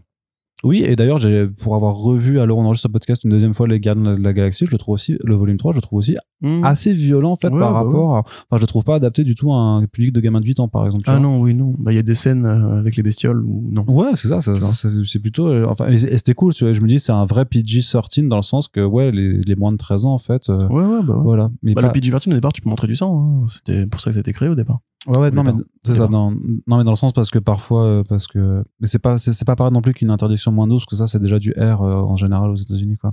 Mais, euh, mais bon, c'est, c'était juste ma réflexion de me dire, de me dire quand même Mm. que c'était cool d'avoir quelque chose qui était un peu, un peu brutal quand même. Mais après, là, là, c'est la fin. Mais euh, c'est la Blade, pour moi, être un autre hein. niveau. Pour moi, Blade, c'est le Blade 2 de Guillermo del Toro, tu vois. Oui, oui, je suis d'accord. Moi, je veux ça, je veux des viscères, quoi. le Je, veux de la pluie de sang, je veux du. euh, C'est Blade, bordel. Bah oui, mais je sais bien, mais c'est Marvel, bordel.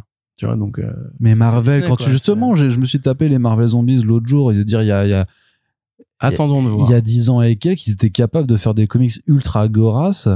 Euh, et ils, en, ils en ont refait d'ailleurs des Marvel Zombies, donc ils ont pas peur non plus de faire des trucs un peu, un peu brutaux. Attendons de voir. Encore une fois, il y a une Oui. petite montée entre Doctor Strange 2, Guardians, peut-être Daredevil aussi. Euh, peut-être qu'ils vont commencer à lâcher un peu la bride. En tout cas, Mais ils auront pas le choix de toute façon si les sourds rentrent pas. Hein. là, c'est la fin de la pré-prod pour Blade dans la mesure où le tournage va se lancer. Et Pizzolato est vraiment là, a priori, juste pour faire du script doctoring, euh, booster un peu euh, quelques scènes, voilà, faire des finitions. Mais le script, il est fait. On va entrer en tournage. Peut-être que la grève des scénaristes va par contre poser problème, mais Bah justement, on en parle un peu de cette grève. C'est quoi, c'est quoi cette grève des scénaristes c'est quoi cette grève? C'est quoi ça alors Que Pourquoi ils se mettent en grève Je veux dire, euh, eux, ils ont pas la c'est retraite la 64 retraite, ans? Voilà, c'est ça exactement. c'est pour protester contre Gérald Darmanin. Euh, Mais ça, tout le monde devrait être en grève pour protester contre Gérald Darmanin. ça, je suis assez d'accord. Toute la terre. Toute la On terre s'arrête entière. une journée pour euh, dire euh, barre-toi. Euh, alors la grève des scénaristes, pour résumer, C'est très touffu, comme c'est très épais. Il y a trois facteurs Comme ma chevelure, tu veux dire? Déjà, pour commencer, ce qu'il faut savoir, c'est que les séries télévisées, enfin les séries télévisées, les showrunners de séries télévisées sont pas, contrairement à ce que beaucoup de gens pensent, les producteurs attitrés qui ont en charge les budgets, les embauches et compagnie. Ils ont en charge les embauches. C'est à eux de composer leur writers room. Non, elle est éclatée ta vanne. Ils sont en charge de, créer les embauches, donc de recruter les scénaristes. Par contre, c'est les diffuseurs, donc les, gros prods, qui euh, mettent les budgets en place. Et ce qui s'est euh, vu depuis quelques années, un peu avant la crise Covid, mais en partie parce que il y avait déjà une négociation entre 2019 et 2020 avec la WGA, donc la Writers Guild of America, la guilde des scénaristes américains, Sachant qu'il y en a deux techniquement, t'as la Ouest et la Ouais, East. tout à fait, euh, bah, qui font bannière Voilà. commune, voilà, c'est euh, l'intersyndical, euh, qui on avait décidé justement de mettre en place des règles pendant la période Covid, compte tenu d'effectivement de la difficulté à opérer en bonne intelligence, et euh, voilà, c'est là aussi qu'avaient été euh, créés les protocoles sanitaires, etc., etc. Donc là actuellement, en fait, ce mandat-là de trois ans, il a été, euh, bah, il s'arrête, et donc il y avait de nouvelles négociations qui devaient arriver, comme on fait généralement avec les syndicats, c'est-à-dire qu'on met en place une feuille de route. Et bah, dans la feuille de route qui avait été proposée par euh, la WGA, c'était Maintenant, on va imposer un minimum de scénaristes engagés sur les writers' rooms, donc les salles d'écriture, un minimum de temps de travail, maxi, enfin, un maximum, un minimum de temps de travail nécessaire pour créer une série, et un minimum de paye. Parce qu'en fait, pendant quelques années, Surtout de droits d'auteur aussi. euh, en fait. alors ouais, ça c'est, mais ça rentre dans la paye. Mm. Euh, pendant quelques années, en fait, il y a eu beaucoup de séries qui sont apparues et beaucoup qui ont été annulées au bout d'une saison. Du coup, ça fait pas beaucoup de, d'assurance travail, on va dire, sur le, sur le long terme. Beaucoup de séries ont augmenté et les plateformes, pour faire des économies, ont demandé à ce que les writers' rooms soient réduites, qu'il y ait de moins en moins de personnel. Et que les petites mains soient euh, vraiment sorties de l'équation sans possibilité d'évoluer. À côté de ça, euh, bah, vu que les séries quand même demandaient du temps, et c'est un truc qui est commun à Hollywood, un peu comme dans la presse ou comme dans, dans l'édition, des métiers un peu passion comme ça dans la culture, tout le monde est sous-staffé. Mm. Tu vois, tout le monde travaille trop et euh, pour pas assez. Sauf que ça a augmenté de plus en plus à mesure que le streaming a pris en, en part de valeur. Les diffuseurs ont gardé beaucoup d'argent pour eux sans le, le faire euh, ruisseler vers les, les équipes créatives. Mm. Donc ça veut dire en général que par exemple, tu aurais 8 semaines pour écrire une saison de, de 10 à 12 épisodes de 1 heure.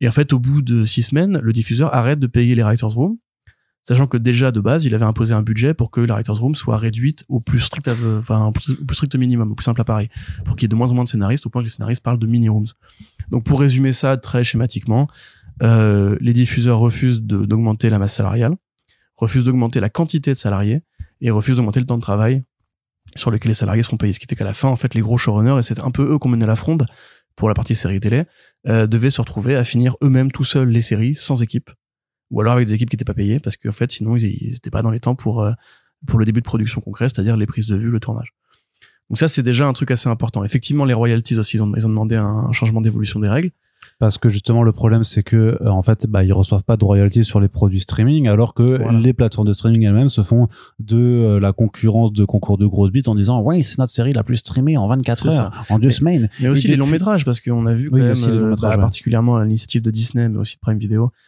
que de plus en plus de projets qui étaient euh, on va dire risqués du point de vue des plateformes enfin des pardon des studios de cinéma du réseau d'exploit traditionnel basculés en streaming et on le voit ce qui, hein, ce qui à mon avis, ce qui en plus à mon avis est complètement faussé dans le sens que tu as plusieurs eu d'exemples récents qui ont montré qu'en fait des films destinés en premier lieu à une plateforme fonctionnaient très bien au cinéma du moment en fait juste qu'ils étaient bien foutus. Evil Dead Rise notamment, euh, ça, j'en reviens pas quand j'ai vu, quand j'ai découvert après qu'en fait il avait été prévu pour Max euh, à la base quoi. C'est c'est c'est un, un non-sens total vu le, euh, enfin moi je l'ai bien aimé mais même vu la vu la qualité de prod, ouais. tu, tu Mais dis même, mais les, les euh, mecs sont fous quoi. Même fait. Zaslav, il, a, il en a parlé récemment, Ouais, ouais. le président de Warner Bros. Discovery, il a dit quand on prévoit un film en VOD, exclusivement VOD, il fonctionne moins bien qu'un film qui est sorti au cinéma et qui après se retrouve en VOD. Mais oui sûr. Et en fait, on en avait déjà parlé dix fois. hein. Rappelle-toi à l'époque où tu, tu, tu me laissais faire mes, monologues un peu euh, de gauchiste outragé cinéphile sur le fait que passer au tout streaming c'était un non-sens. Bah oui, il se trouve qu'effectivement. Mais ça j'ai toujours été d'accord avec toi. hein. Mais c'est la raison que moi j'avais pas invoqué à l'époque, parce que j'en avais pas conscience, c'est qu'effectivement, c'est comme pour le fait de basculer tout en effets spéciaux plutôt que de passer par des, des salariés qui construisent des décors, etc. Parce que les mecs de l'infographie, enfin des mecs qui créent les décors virtuels ne sont pas syndiqués. Bah, euh, passer au tout streaming, c'est aussi ne pas avoir à faire aux mêmes règles euh, du point de vue des syndicats et des royalties. C'est-à-dire que maintenant, en fait, un film qui balance en streaming n'a pas du tout les mêmes conditions de rémunération, les mêmes avantages qu'un film qui serait sorti en, en dans les salles de cinéma. C'est toujours en fait le problème des, des choses, j'ai envie de dire, qui apparaissent et sur lesquelles en fait tu peux pas avoir de législation euh, aussi rapidement que l'apparition en fait des dits euh, supports ou des dits technologies. Euh, ce qui fait aussi qu'on va en venir au sujet d'après par rapport à cette grève. Mais voilà que et c'est pour ça qu'en fait effectivement que ceux qui peuvent se faire de l'argent essaient d'en profiter avant que, le- la- C'est la- ça. la- que ce soit légiféré. Et, et là, faut quand même se rendre compte que c'est un peu des enfoirés parce que euh, la WGA demande à ce qu'un film qui a 12 millions de budget soit considéré comme un film qui pourrait sortir au cinéma ou en streaming et que du coup, il n'y a pas de différence et que donc les films de streaming au-dessus de 12 millions soient considérés comme des films de cinéma et que donc bah, il les mêmes règles qui s'appliquent. Et les studios, ils disent non, euh, 40 millions. C'est quand même un différentiel qui est du simple au triple, quoi. Je veux dire, c'est pas rien du Euh, tout. Oui, oui, carrément. Bah, oui. Euh, et en plus, enfin, je veux dire, c'est très, ce serait très facile pour eux de juste dire, bah, dans ce cas-là, on met 39 millions, 9 pour pas que la règle s'applique, ou voire même, en fait, de dire, bah, ce film-là, il a coûté effectivement cette somme-là, donc on va le basculer euh, plutôt dans les salles, parce qu'au final, on va se faire entuber pareil, tu vois, enfin, c'est un, un truc étouffu, c'est de la nomenclature salariale, hein, c'est des négociations entre patrons et syndicats, donc évidemment, c'est pas ce qu'il y a de plus sexy, c'est pas ce qu'il y a de plus, en plus, attractif pour vous autres auditeurs et auditrices qui êtes venus entendre parler de la vie de Superman en ce moment. Mais moi, je Mais- pense que ça aura un impact euh, tôt ou tard sur pas mal d'adaptations de comics en projet Bah, ou à venir. Ça, on a déjà, en un sens, parce que Ouais. euh, Jeff Snyder, euh, qui dit pas que des conneries, euh, a dit que James Gunn lui-même, scénariste et membre de la WWE, de de la WGA WWE, et en fait a rendu le script juste avant pour être sûr de pas euh, voilà mais quand bien même, c'est lui, il forcera personne de ses équipes à Non. travailler. Ouais. C'est un scénariste au départ, c'est un, un réalisateur au départ, c'est pas un mec qui, qui a été producteur toute, toute sa vie. Donc euh, je le vois très mal euh, obliger les équipes à s'y mettre. Après, comme on l'avait dit dans l'article, pour DC, ça n'a pas forcément d'incidence dans le sens où les projets, les premiers projets qui vont arriver arrivent dans longtemps. Et Gunn, il bosse vite. Il bosse vite et il rend souvent les films under budget. Donc, a priori, pas d'inquiétude de ce point de vue-là. Pour Marvel, c'est sûr que ça va avoir un impact parce que soit Disney prend la décision d'aller au marche ou crève, c'est-à-dire bah, si un scénariste fait la grève euh, de dehors, euh, ce qui me paraît très bizarre parce qu'ils ont déjà des gros problèmes d'image euh, que Bobby Iger essaie de corriger actuellement. D'ailleurs, c'est trop marrant de voir les Gardiens de la Galaxie commencer au générique par euh, exécutif producteur Victoria Alonso. Voilà, on n'a pas beaucoup parlé dans, dans le podcast, mais il y a encore des scandales modernes chez Disney. Il y a encore des chèques qui, qui sont là pour faire pour faire taire quelques, quelques gueules de mecs qu'ils ont arnaqués ou de meufs qu'ils ont arnaqués en l'occurrence. Mais euh, donc voilà, il faudra voir quel effet ça a concrètement sur les super héros, mais surtout le vrai sujet. et sur les adaptations de comics en général hein. Tout à fait. Bah même tu vois Witches par exemple, la. Writers Room c'est c'est très récemment. tu Ouais. vois, Euh, le vrai sujet. tu vois je te dis que ça nous concerne quand même de ce, mais je t'avais pas dit le contraire. Je t'avais juste dit que je préférais qu'on attende que ça ait des, in- des, des- des incidences concrètes. Bah, oui et non parce que là ça permet de, de, de, de faire un premier point et de dire après on suit le sujet depuis le début parce que on savait je te dis c'est de la C'est de la préscience. voilà T'es trop fort. Mais donc le vrai sujet, évidemment, c'est un truc dont on vous parle aussi. Je- on parle de beaucoup de choses quand même. hein. Euh, les IA, puisque avez- ça ne vous a pas échappé, les IA génératives existent et elles créent de la fiction. Euh, T'as un magazine de science-fiction merde. très, très, très populaire qui a commencé à refuser les, les, les demandes de nouvelles, enfin les, les, les propositions de nouvelles originales, donc de récits de science-fiction, parce qu'ils se sont aperçus que beaucoup d'entre elles étaient écrites par ChatGPT. Mais Le site secours, quoi. AO3 qui répertorie aussi les fanfictions, euh, Oui, vu maintenant ça. a créé une catégorie, une sorte de label. Euh, ceci a été créé par ChatGPT pour alerter ses participants et participantes que bah il y avait maintenant de plus en plus d'histoires qui étaient générées En plus, c'est des quoi, c'est quoi l'intérêt en- en- Enfin, je comprends même pas l'intérêt, parce notamment dans la fanfiction, où a priori tu fais ça par plaisir parce que t'es fan et qu'il n'y a pas, je crois, de rémunération dans ces milieux. Ou peut-être, sauf si tu perds un truc, mais c'est c'est à part juste de la, la flemme totale. Qu'est-ce qui te pousse à, à vouloir juste dire tiens, je vais proposer un truc que j'ai pas fait? Je sais, enfin, ça. C'est me- qui- Oh qu'est-ce qui pousse les gens à faire des faux euh, des faux featuring entre Drake et euh, et je sais plus quel rappeur. Enfin tu vois c'est Enfin, je, je comprends hein, l'intérêt de générer sa propre réalité et tout, mais euh, enfin, là en l'occurrence. euh, Bah après, quand tu le fais pour le du- juste pour délirer, mais même pour délirer, il y a un moment ça me pour dépasse. délirer, hein. c'est dangereux. Enfin, je veux dire. euh, Parce que quand les mecs ils font ouais euh, j'ai imaginé euh, genre Alien en comédie musicale, je comprends que les images peuvent être rigolotes euh, de, de voir un, un xénomorphe en train de danser un- Mm. avec Hélène Ripley, mais euh, je- pareil faut faut les faut faut que les Oui, gens se, se ça- canalisent et que ça soit légiféré. Apparemment, l'Europe euh, se pose sérieusement la question. Tu sais, il y avait ils reçoivent les euh, les géants, euh, les Ouais. les des GAFAM. propositions de, de projets qui étaient de- d'interdire les, les IA pendant les périodes d'élection, par exemple. Euh, mais précisément en Europe, le problème c'est que les images communiquent et qu'il suffit que en fait t'aies un, une IP qui soit déclarée aux États-Unis, tu peux faire une, un montage où euh, Macron mange un bébé euh, qui sera photoréaliste et où Mais ça euh, ce sera une vraie image. oui, ça serait une vraie image, c'est Mm. vrai. ouais. Ouais. Ils mangent forcément des bébés. c'est pas Mais en tout cas, voilà, au-delà même des questions éthiques qui ont l'air d'être le truc qui, c'est le seul truc qui intéresse les éditorialistes qui parlent de ce sujet-là parce que ils ne pensent pas être concernés par ces problèmes. actuellement, les IA donc, peuvent générer du, du scénario ou en tout cas du pitch ou du script, des idées originales, voire des dialogues. Et enfin, sachant que certains éditorialistes, à mon avis, tu peux les remplacer par des IA tellement c'est des discours Ah oui, bien sûr. Bah, même sortent, hein. le, truc de condamner les violences. Je pense que tu crées une IA qui Ouais. est juste là pour dire est-ce que tu condamnes les violences, est-ce que tu condamnes les violences? Clair. Mais parlons pas politique. Ce qu'il faut dire du coup, c'est qu'effectivement, c'est la première fois qu'un corps de métier se sent menacé par les IA génératives, ils ont bien raison. chatbot, de, type chatbot, et décide En fait, de c'est- c'est- aller c'est- voir le patronat qui pourrait se passer d'eux et les remplacer et les, auto- les automatiser pour exiger que ce ne soit pas le cas, pour exiger qu'il y ait des garanties par rapport à ce truc-là.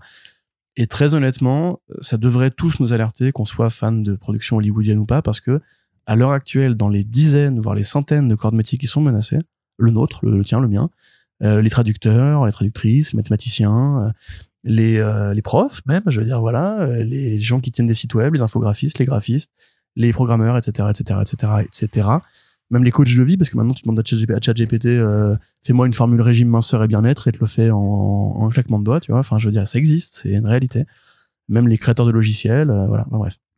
Je parle de jeux vidéo, les cara designers, les, les, les mecs qui créent des costumes, bref, voilà.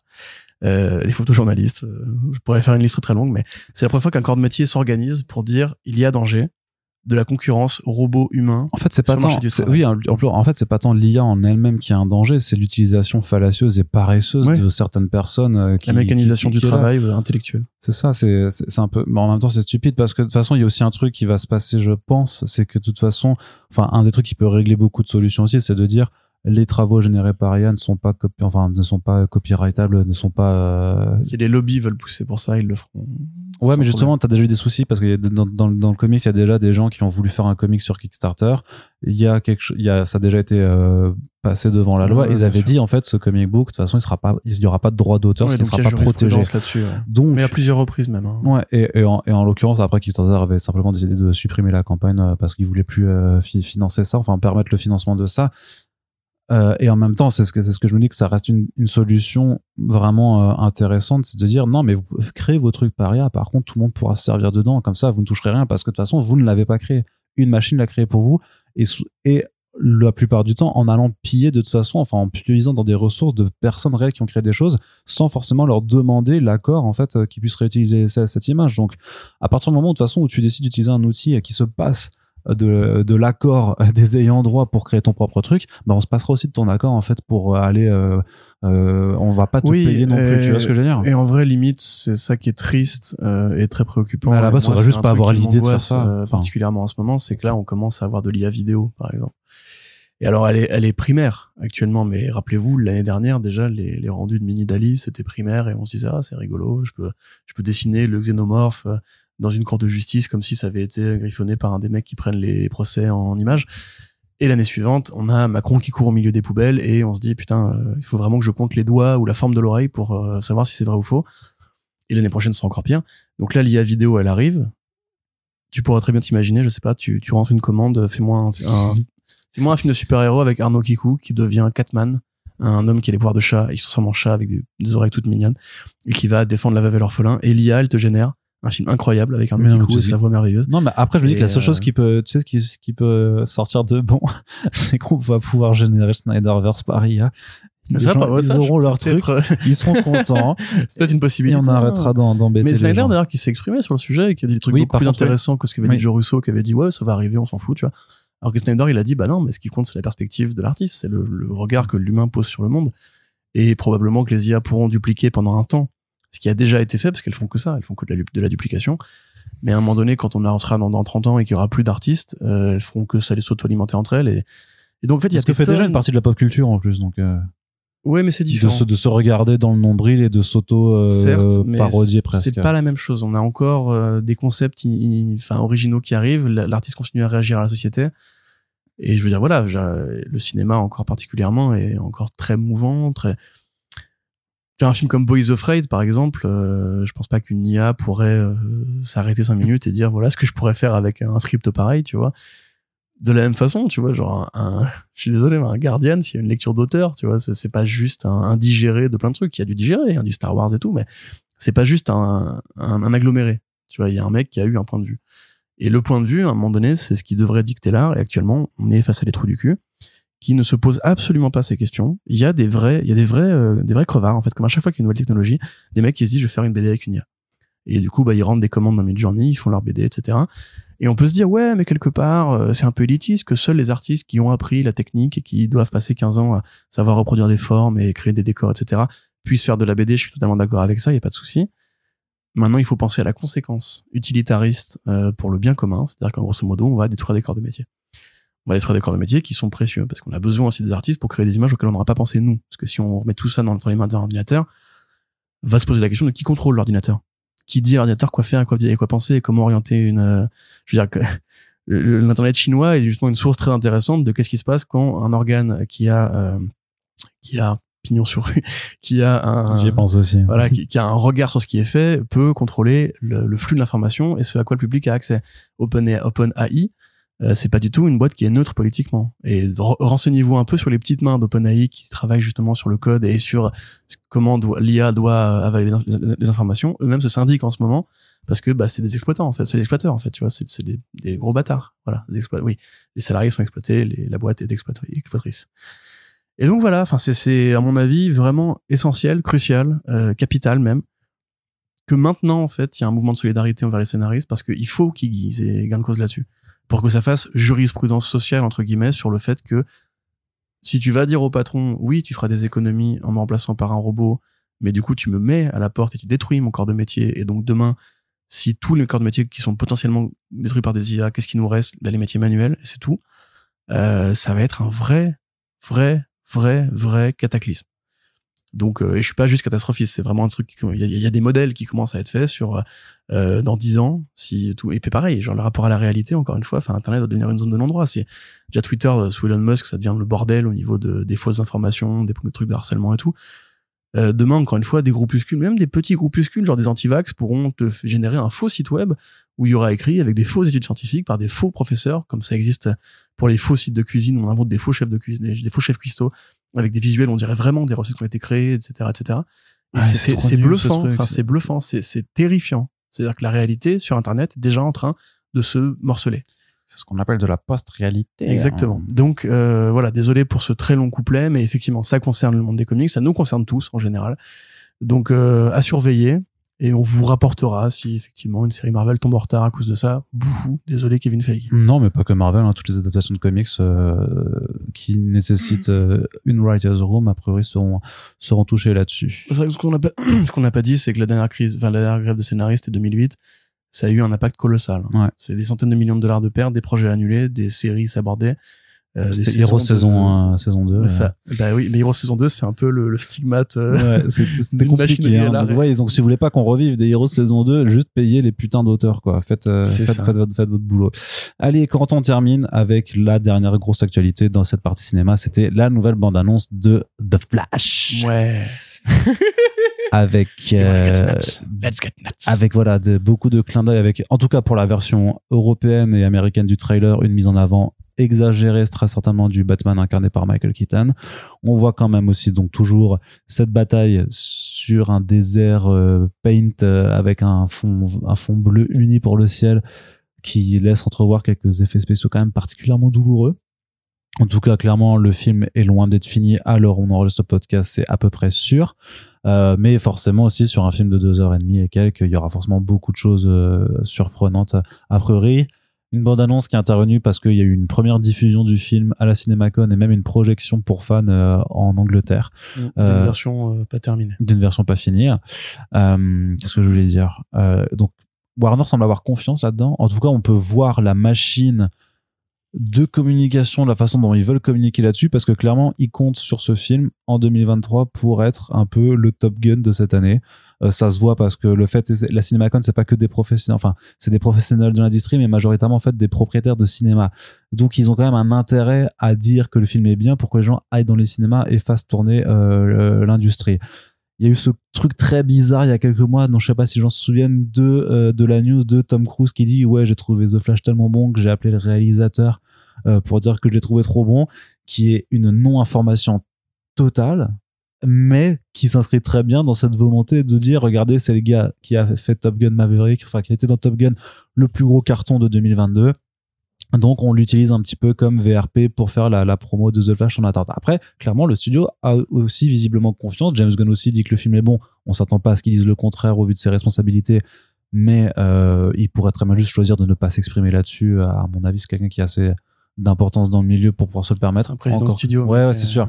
Mais bon, mais mais voilà, il y a, y a eu toute cette euh, toute cette vague du du coup aussi de journalistes spécialisés euh, euh, qui ont dit que c'était vraiment le meilleur film d'essai ever depuis euh, je sais pas quoi The Dark Knight, je sais pas truc. T'as eu d'autres voix un peu plus dissidentes, notamment bah justement c'est quoi Jeff, Jeff Snyder, Snyder, hein, ouais. Jeff Snyder qui était là en disant euh, c'est une honte pour la profession, j'ai un peu honte pour mes collègues qui euh, qui jouent à ce point le jeu de, de la communication plus que de l'accueil critique et c'est vrai que c'est des choses qu'on qu'on voit aussi parfois euh, en France euh, dans une moindre mesure parce que euh, après peut-être qu'il y a juste un manque d'esprit critique parfois mais j'ai l'impression que c'est généralement un, petit- un petit peu moins le cas même si parfois tu vois quand même des avis dithyrambiques sur des productions vraiment pas Ouais. pas ouf quoi mais euh, j'ai l'impression Enfin, que la, bref. la- la France se repose moins sur ce circuit de, Mm. de journalistes ciné qui donnent des avis, etc. Moi qui tra... je veux pas trahir de secret euh, professionnel qui pourrait me mettre en danger aujourd'hui, mais moi qui travaille dans euh, une salle qui fait beaucoup d'avant-première, qui fait beaucoup de projections test et de projections presse, il, y a des mécaniques de rinçage. Ça, je, peux juste te dire ça. Il y a des mécaniques de on va bien mettre le journaliste ou, le, Ah ouais ou le, les votants de, Bah, telle, de- cé- de telle cérémonie. bah donne-moi les contacts hein, Non, on non, non, non, non, bien. Mais euh, bah, c'est pas du tout du comics en l'occurrence. Donc, euh, Ouais, mais c'est pas grave mais donc, en tout cas, ça, ça, ça existe. C'est pas de la paranoïa, la théorie du complot, de dire qu'effectivement, puis même, je veux dire, il y a des mécanismes, c'est très ricain. c'est comme les voyages presse euh, Voilà, c'est ce que j'allais dire. Il y a des trucs de, on te donne ça en échange, mais on t'a forcé à rien et on n'a rien mis sur papier. Ou alors même, on a accès à une interview, on a accès au, au décor, on a accès à tel contenu. ouais après l'interview c'est ça un taf, partenariat quoi, où je vous prenez de la pub sur notre antenne. Tu vois, enfin, c'est des, des accords qui se font de l'oreille à de bouche à oreille, quoi. Euh, maintenant, moi, c'est vrai que un peu échaudé par, par la première euh, vidéo qu'ils avaient faite, celle-ci, je la trouve quand même à bien y réfléchir, en fait, plus, plus, et on m'a rien promis pour dire ça, hein. Euh, plus, euh, enfin, rassurante. ah ouais? Le film a l'air d'avoir un, tru- un truc à dire. C'est L'interview de, de Jones que tu as réalisé, euh, dans lequel moi j'ai vu Flashpoint, j'ai vu Flashpoint, tu vois, c'est pas un événement super-héros, sympa, il était bien écrit et tout. t'as apprécié d'avoir cet angle en fait Cette euh, thématique du hmm. deuil, voilà, qui a l'air d'être quand même le ciment du film avec les deux Barry sur le côté, euh, effectivement. Le film a l'air bien interrogé. Qu'est-ce que du coup t'es prêt à aller? C'est vrai qu'il y a toute une partie sur juste l'histoire de Barry qui a l'air intéressant, mais dès qu'on Voilà. passe à Supergirl et Bah oui. Batman, ça me sort du truc. bah. Hollywood 2023, Et, euh, post No Way Home, Et post euh, bordel euh, de, Abrams, euh, de, de pourquoi il y a Zod de nouveau quoi. Pff. Ça, bah, ça par contre, c'est mon, mon gros point de, mon gros point noir sur le film. C'est un film, c'est le premier film Flash au cinéma quand même hein, en solo. Du coup, il est pas en solo, mais Parce qu'il est en duo. euh, il y a pas de vilain de Flash. Bah, on Bah, sait je- pas justement. Il y a peut-être une surprise. Oui, la surprise qui serait Reverse, mais Mais- oui, mais en plus, il y a pas de suite à ce film, enfin possible. Bah, on sait pas. Parce que, ne serait-ce que pour le comportement d'Ezra Miller. D'ailleurs, c'est quand même assez amusant. Ah oui, de voir comment ils l'ont tous. journalistes euh, qui s'en battent les steaks grave. Je veux dire, là, on est quand même sur un truc qui, pour moi, limite est un poil plus grave que euh, Jonathan Majors, où là, en l'occurrence, les journalistes ont l'air de prendre leurs responsabilités. C'est quand même plusieurs agressions, Oui, mais le euh, fait est que séquestration de mineurs euh, sans l'accord des parents, euh, grooming de, de jeunes adolescents pour adolescentes. Tu vois, Enfin, Ouais, mais la, bah, la seule différence, c'est que le studio a reconnu et que l'acteur, l'actrice a reconnu aussi les problèmes et a dit je veux faire. Non, non, mais Jonathan Majors, il est dans la droite lignée des. euh, Oui, c'est pas a- vrai, c'est de la diffamation, fait. un truc. c'est encore que tout- récent, mais il, le fera aussi. Hein. Bah, on verra, on verra. Parce que si justement The Flash marche, euh, ou Marvel, ils vont juste se dire, bah écoute, on met un coup d'ultimatum à, à Majors, on lui dit, va en thérapie, fais genre. Et je suis pas certain parce que après j'ai pu tous les faire reprocher à Ezra non plus mais là euh, je suis pas certain que si Jonathan Major dit euh, un peu à la Katniss tu vois dit euh, ouais c'est vrai j'ai tapé euh, cette meuf je suis pas sûr que ça passe au- au- aussi bien enfin aussi bien Mais tu sais comment ça marche. C'est dépression, j'étais off my meds, j'ai eu une enfance. non parce que non non mais parce que euh, Majors par contre euh, c'est c'est sorti aussi tu l'as bien vu qu'il y a des gens Oui, qui oui, disaient oui. en fait le mec est un connard depuis de C'est vrai, non, t'as euh, raison. tu vois C'est peut-être pas le meilleur exemple. alors que dire, Ezra, on a prends, peut-être euh, plus le cas de vraiment quelqu'un qui a peut-être des problèmes psychologiques et qui a vraiment vrillé euh, parce qu'il n'était pas connu comme étant comme ça il y a encore euh, deux, deux ans auparavant, tu vois. Il y a vraiment eu une forme de, de descente aux enfers et, et tu, je sais pas, je trouve que le storytelling, après ça dépend Il y avait peut-être des que- espèces d'indices, on va dire, mais qui étaient, bah, qui étaient, bah, il y a eu beaucoup de profils euh, sur lui, elle. Mais, euh, enfin, après, au-delà de ça, c'est pas pour comparer euh, deux, deux agresseurs pour, pour une agresseuse euh, entre eux, elle, mais c'est c'est plus pour dire que quand même, je pense que Hollywood regarde avec attention ce qui se passe avec Ezra Miller, comme pour Johnny Depp. En fait, c'est les faits, c'est les faits de société, tu vois. Les faits de société, Mm. c'est un acteur ou une actrice tape quelqu'un, se drogue, fait une connerie, un truc qu'il faut pas faire. Et Hollywood, qui a quand même du coup bah, pour mission de, de faire preuve de caution morale, euh, regarde vraiment avec attention la façon dont sont gérées ces affaires dans la presse et dans les médias pour voir ce qui est possible ou entre guillemets cachère euh, au niveau de l'opinion publique. Et par exemple, Johnny Depp, on sait que ça a une influence concrète sur la société. Là, pour Majors, justement, c'est pour ça que j'en parlais, pas pour faire une hiérarchie de euh, voilà, euh, parce que justement, beaucoup de studios qui travaillent avec lui disent on attend de voir ce que va faire Marvel. Ouais, c'est trop Et bizarre. ça, c'est quand même curieux. Genre, quand t'as Mm. des valeurs, tu dois quand même pouvoir te poser la question de qu'est-ce que moi je dois faire en accord avec ces valeurs plutôt que de savoir ce qui Bah, mais euh, si tu le vires et qu'après il est déclaré innocent, euh, tu viens de, de Oui, perdre tu- le cash, Encore quoi. une fois, ça va peut-être euh, choquer ce que certains ce que je vais dire, mais la justice c'est pas forcément euh, à chaque fois euh, euh, dans le vrai. Tu vois, il y a, y a beaucoup de, de, de merde de jugements qui sont cassés en appel, même dans les deux sens. Hein. Je veux dire, il y a des jugements parfois où on dit, bah, effectivement, euh, cette boîte-là a abusé sur ses salariés, voilà, un million, et hop, en appel, bah, non, finalement, je suis pas d'accord. Donc euh, voilà, c'est pas non plus considéré que, enfin, encore une fois, Gérald Darmanin, par exemple, il a été déclaré non coupable. Euh, ce n'est pas une vendetta personnelle, enfin encore que. Mais je veux dire, voilà, il faut aussi se méfier des jugements aux tribunaux. Par exemple, l'affaire euh, Amber Heard, tout le monde a retenu que euh, Johnny Depp était innocent. Alors quand tu regardes le jugement, c'est un peu plus compliqué que ça. Tu vois, il y a des chefs d'inculpation, on a dit oui, effectivement, ça tient debout. D'autres, on a dit par contre, ça c'est pas prouvable parce que parce que c'est ça, Mhm. c'est genre c'est pas, pas qu'il est innocent, c'est qu'on peut pas le prouver. Il y a des faits qui sont prescrits parfois aussi, etc., etc. Donc tout ça pour dire, parce que ça c'est un long débat qu'on pourrait avoir pendant pendant très longtemps, que c'est assez amusant de voir la presse retourner complètement sa veste après avoir fait des choux, les choux gras sur le le Ezra Miller se barre en couille, regardez cette personne est tarée. Euh, et maintenant c'est en mode genre il faut pas il faut pas il faut pas en parler. Je crois même qu'il y a le, le directeur de post prod qui a dit quand on verra le film on oubliera largement toute la vie privée d'Ezra Miller. Et euh, c'était Karl qui avait retweeté ça en disant euh, ouais non ça marche pas comme ça en fait la vie les gars. Mais tout ça pour dire en plus que effectivement ça confirme qu'a priori il y aura pas de suite possible. Et en particulier si l'identité du Reverse Flash qu'on qu'on suppute que les gens ont l'air de supposer euh, se trouve être vraie parce que euh, l'idée est bonne si on la suit jusqu'au bout, mais il faudra recaster à un moment donné. Voire même se poser la question est-ce qu'on n'a pas envie d'un Flash euh, remis à zéro? Parce que ce film-là, quelque part, c'est un film Flashpoint, c'est pas un film Flash. C'est un film Batman aussi, c'est un film Supergirl, c'est un film Man of Steel remake pour les 10 ans de Man of Steel. C'est trop bizarre. Tu vois, c'est plein de trucs à la fois, mais c'est pas un, un- un- un premier super-héros qui démarre comme était après la série The Flash, tu vois. D'ailleurs, on a appris que le caméo de Gustin avait été envisagé, mais qu'il sera a priori pas à l'écran, à moins qu'ils bah, qu'ils- qu'ils- qu'ils mitonnent et qu'ils le feront euh, en post-gène ou un truc comme ça. Mm. Mais voilà, donc pour revenir en tout cas à ce que je disais, euh, moi le trailer, effectivement, j'ai l'impression d'un film qui me raconte que- que- quelque chose. Muschietti, c'est Oui, un oui, bon soldat de pas. studio. Euh, C'est ce c'est c'est pas un Peyton Reed, c'est un mec qui a quand même quelques idées visuelles. Les FX, encore une fois, ne sont pas terminés. Et si mais ne les montre euh, pas dans ce cas, c'est pas terminé. Mais c'est le plan de promo, tu vois. C'est pour Bah oui, bon c'est- ce que, ce que nous on va retenir aussi. Et et il y a des gens pires que moi qui vont faire des vraies fixettes là-dessus et, et être beaucoup plus méchants que ce que moi je peux juste dire, juste que c'est euh, des effets spéciaux euh, qui, qui laissent circonspect. Ouais, c'est possible. Après, après là, avec le Il y débat. en a qui disent vraiment juste c'est dégueulasse. Et je pense pas forcément leur donner tort non plus, parce que je vais pas aller défendre en disant non mais arrêtez, c'est- beau, c'est pas beau. Après, on sent quand même une petite amélioration par rapport au premier, quand même. Franchement, le plan avec les deux Flash et la Supergirl, dont le Flash qui reprend en fait un costume de, de, de Keaton pour le transformer.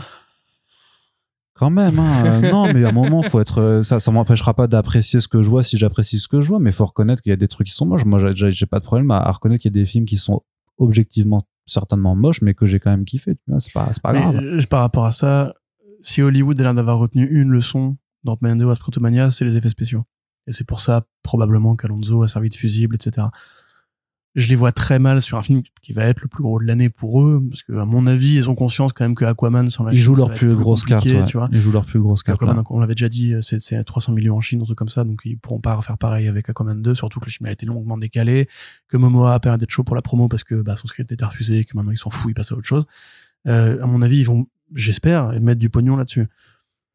Les références au Batman de Burton, bah ouais, on est dans le monde post No Way Home, quoi. On est dans, dans ce monde des legacy quels, des, des requels, toutes ces conneries-là où il faut mettre toutes les répliques cultes. Et le choix quand même de You Wanna Get Nuts, Let's Get Nuts. Mais qui a tellement rien à voir quand tu vois la scène originale où en fait c'est. euh, Et qui était déjà en plus très bizarre. hein. Je veux dire, cette, cette scène, elle a aucun sens par rapport à Bruce Wayne, par rapport au film. Enfin, je veux dire, d'un coup, on dit, il est taré.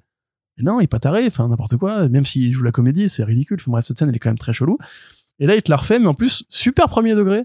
En mode, euh, juste, c'est un, hommage, c'est tout. Et tu te dis, mais ouais, mais c'est. Et tu Lui, dans, tu- son, dans, dans sa vraie vie à lui, il a pas conscience que c'est une réplique culte. Mm. Tu vois, pourquoi est-ce qu'il la répète c'est complètement con. Ouais, mais surtout qu'en plus, c'est. euh, enfin, elle est, elle est tellement dit, vraiment, c'est vraiment ce syndrome des acteurs qui sont là et qui ont pas envie d'être là en fait je sais Mm. pas euh, ça les amuse pas de, de, de refaire ça tu Ah, alors moi vrai. je veux bien qu'on soit tous ultra cyniques et qu'on dise oui il faut payer l'échec et tout ça mais à un moment trouve du enfin donne un sens à ta vie. Michael Keaton tu, il peut faire les films qu'il a envie Bah, il non fait Birdman, c'était une Ouais, façon pour lui c'est- digérer c'est- c'est euh, d'autant plus en plus c'est d'autant plus bizarre Oui. d'avoir fait Birdman.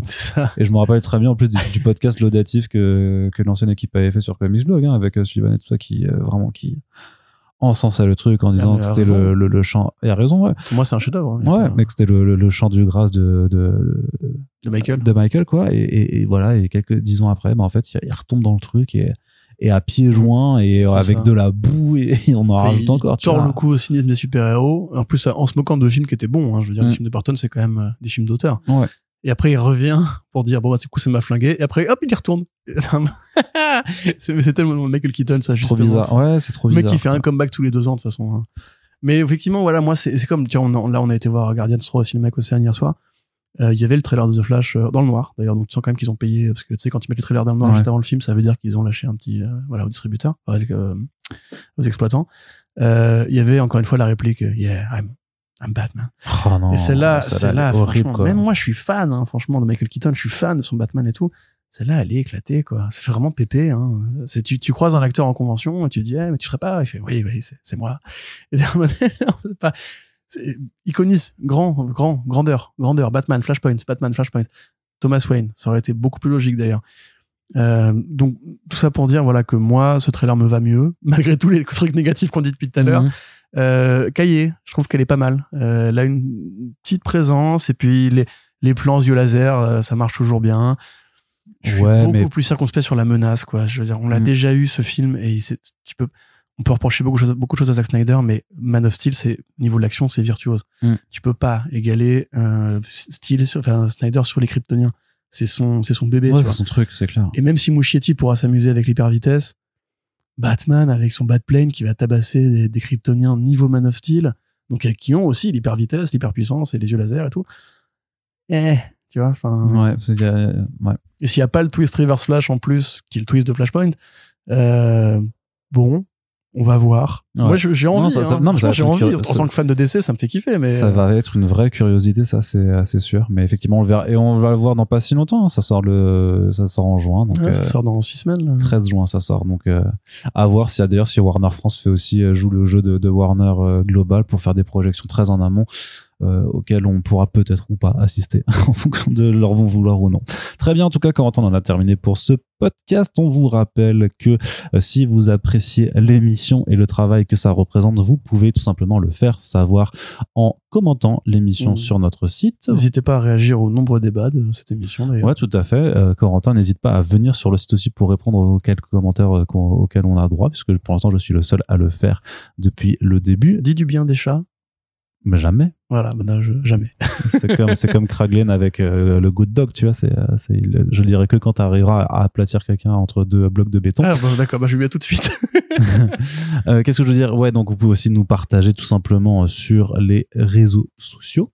Et nous avons également une page Tipeee ouverte H24 sur laquelle vous pouvez apporter votre soutien financier afin qu'on puisse continuer à faire ce travail dans les meilleures conditions possibles. Et on remercie tout pleinement en K08, Marvin, Jiggles, Don Manuel et Brundir, qui sont les derniers soutiens en date depuis la dernière fois qu'on a fait le podcast. Merci à vous et merci aux 134 personnes qui nous soutiennent euh, régulièrement. Ah, C'est grâce à vous qu'on peut continuer de faire ces émissions. N'hésitez pas à les rejoindre si le cœur vous en dit. Merci de nous avoir écoutés et à bientôt pour le prochain podcast. Salut Salut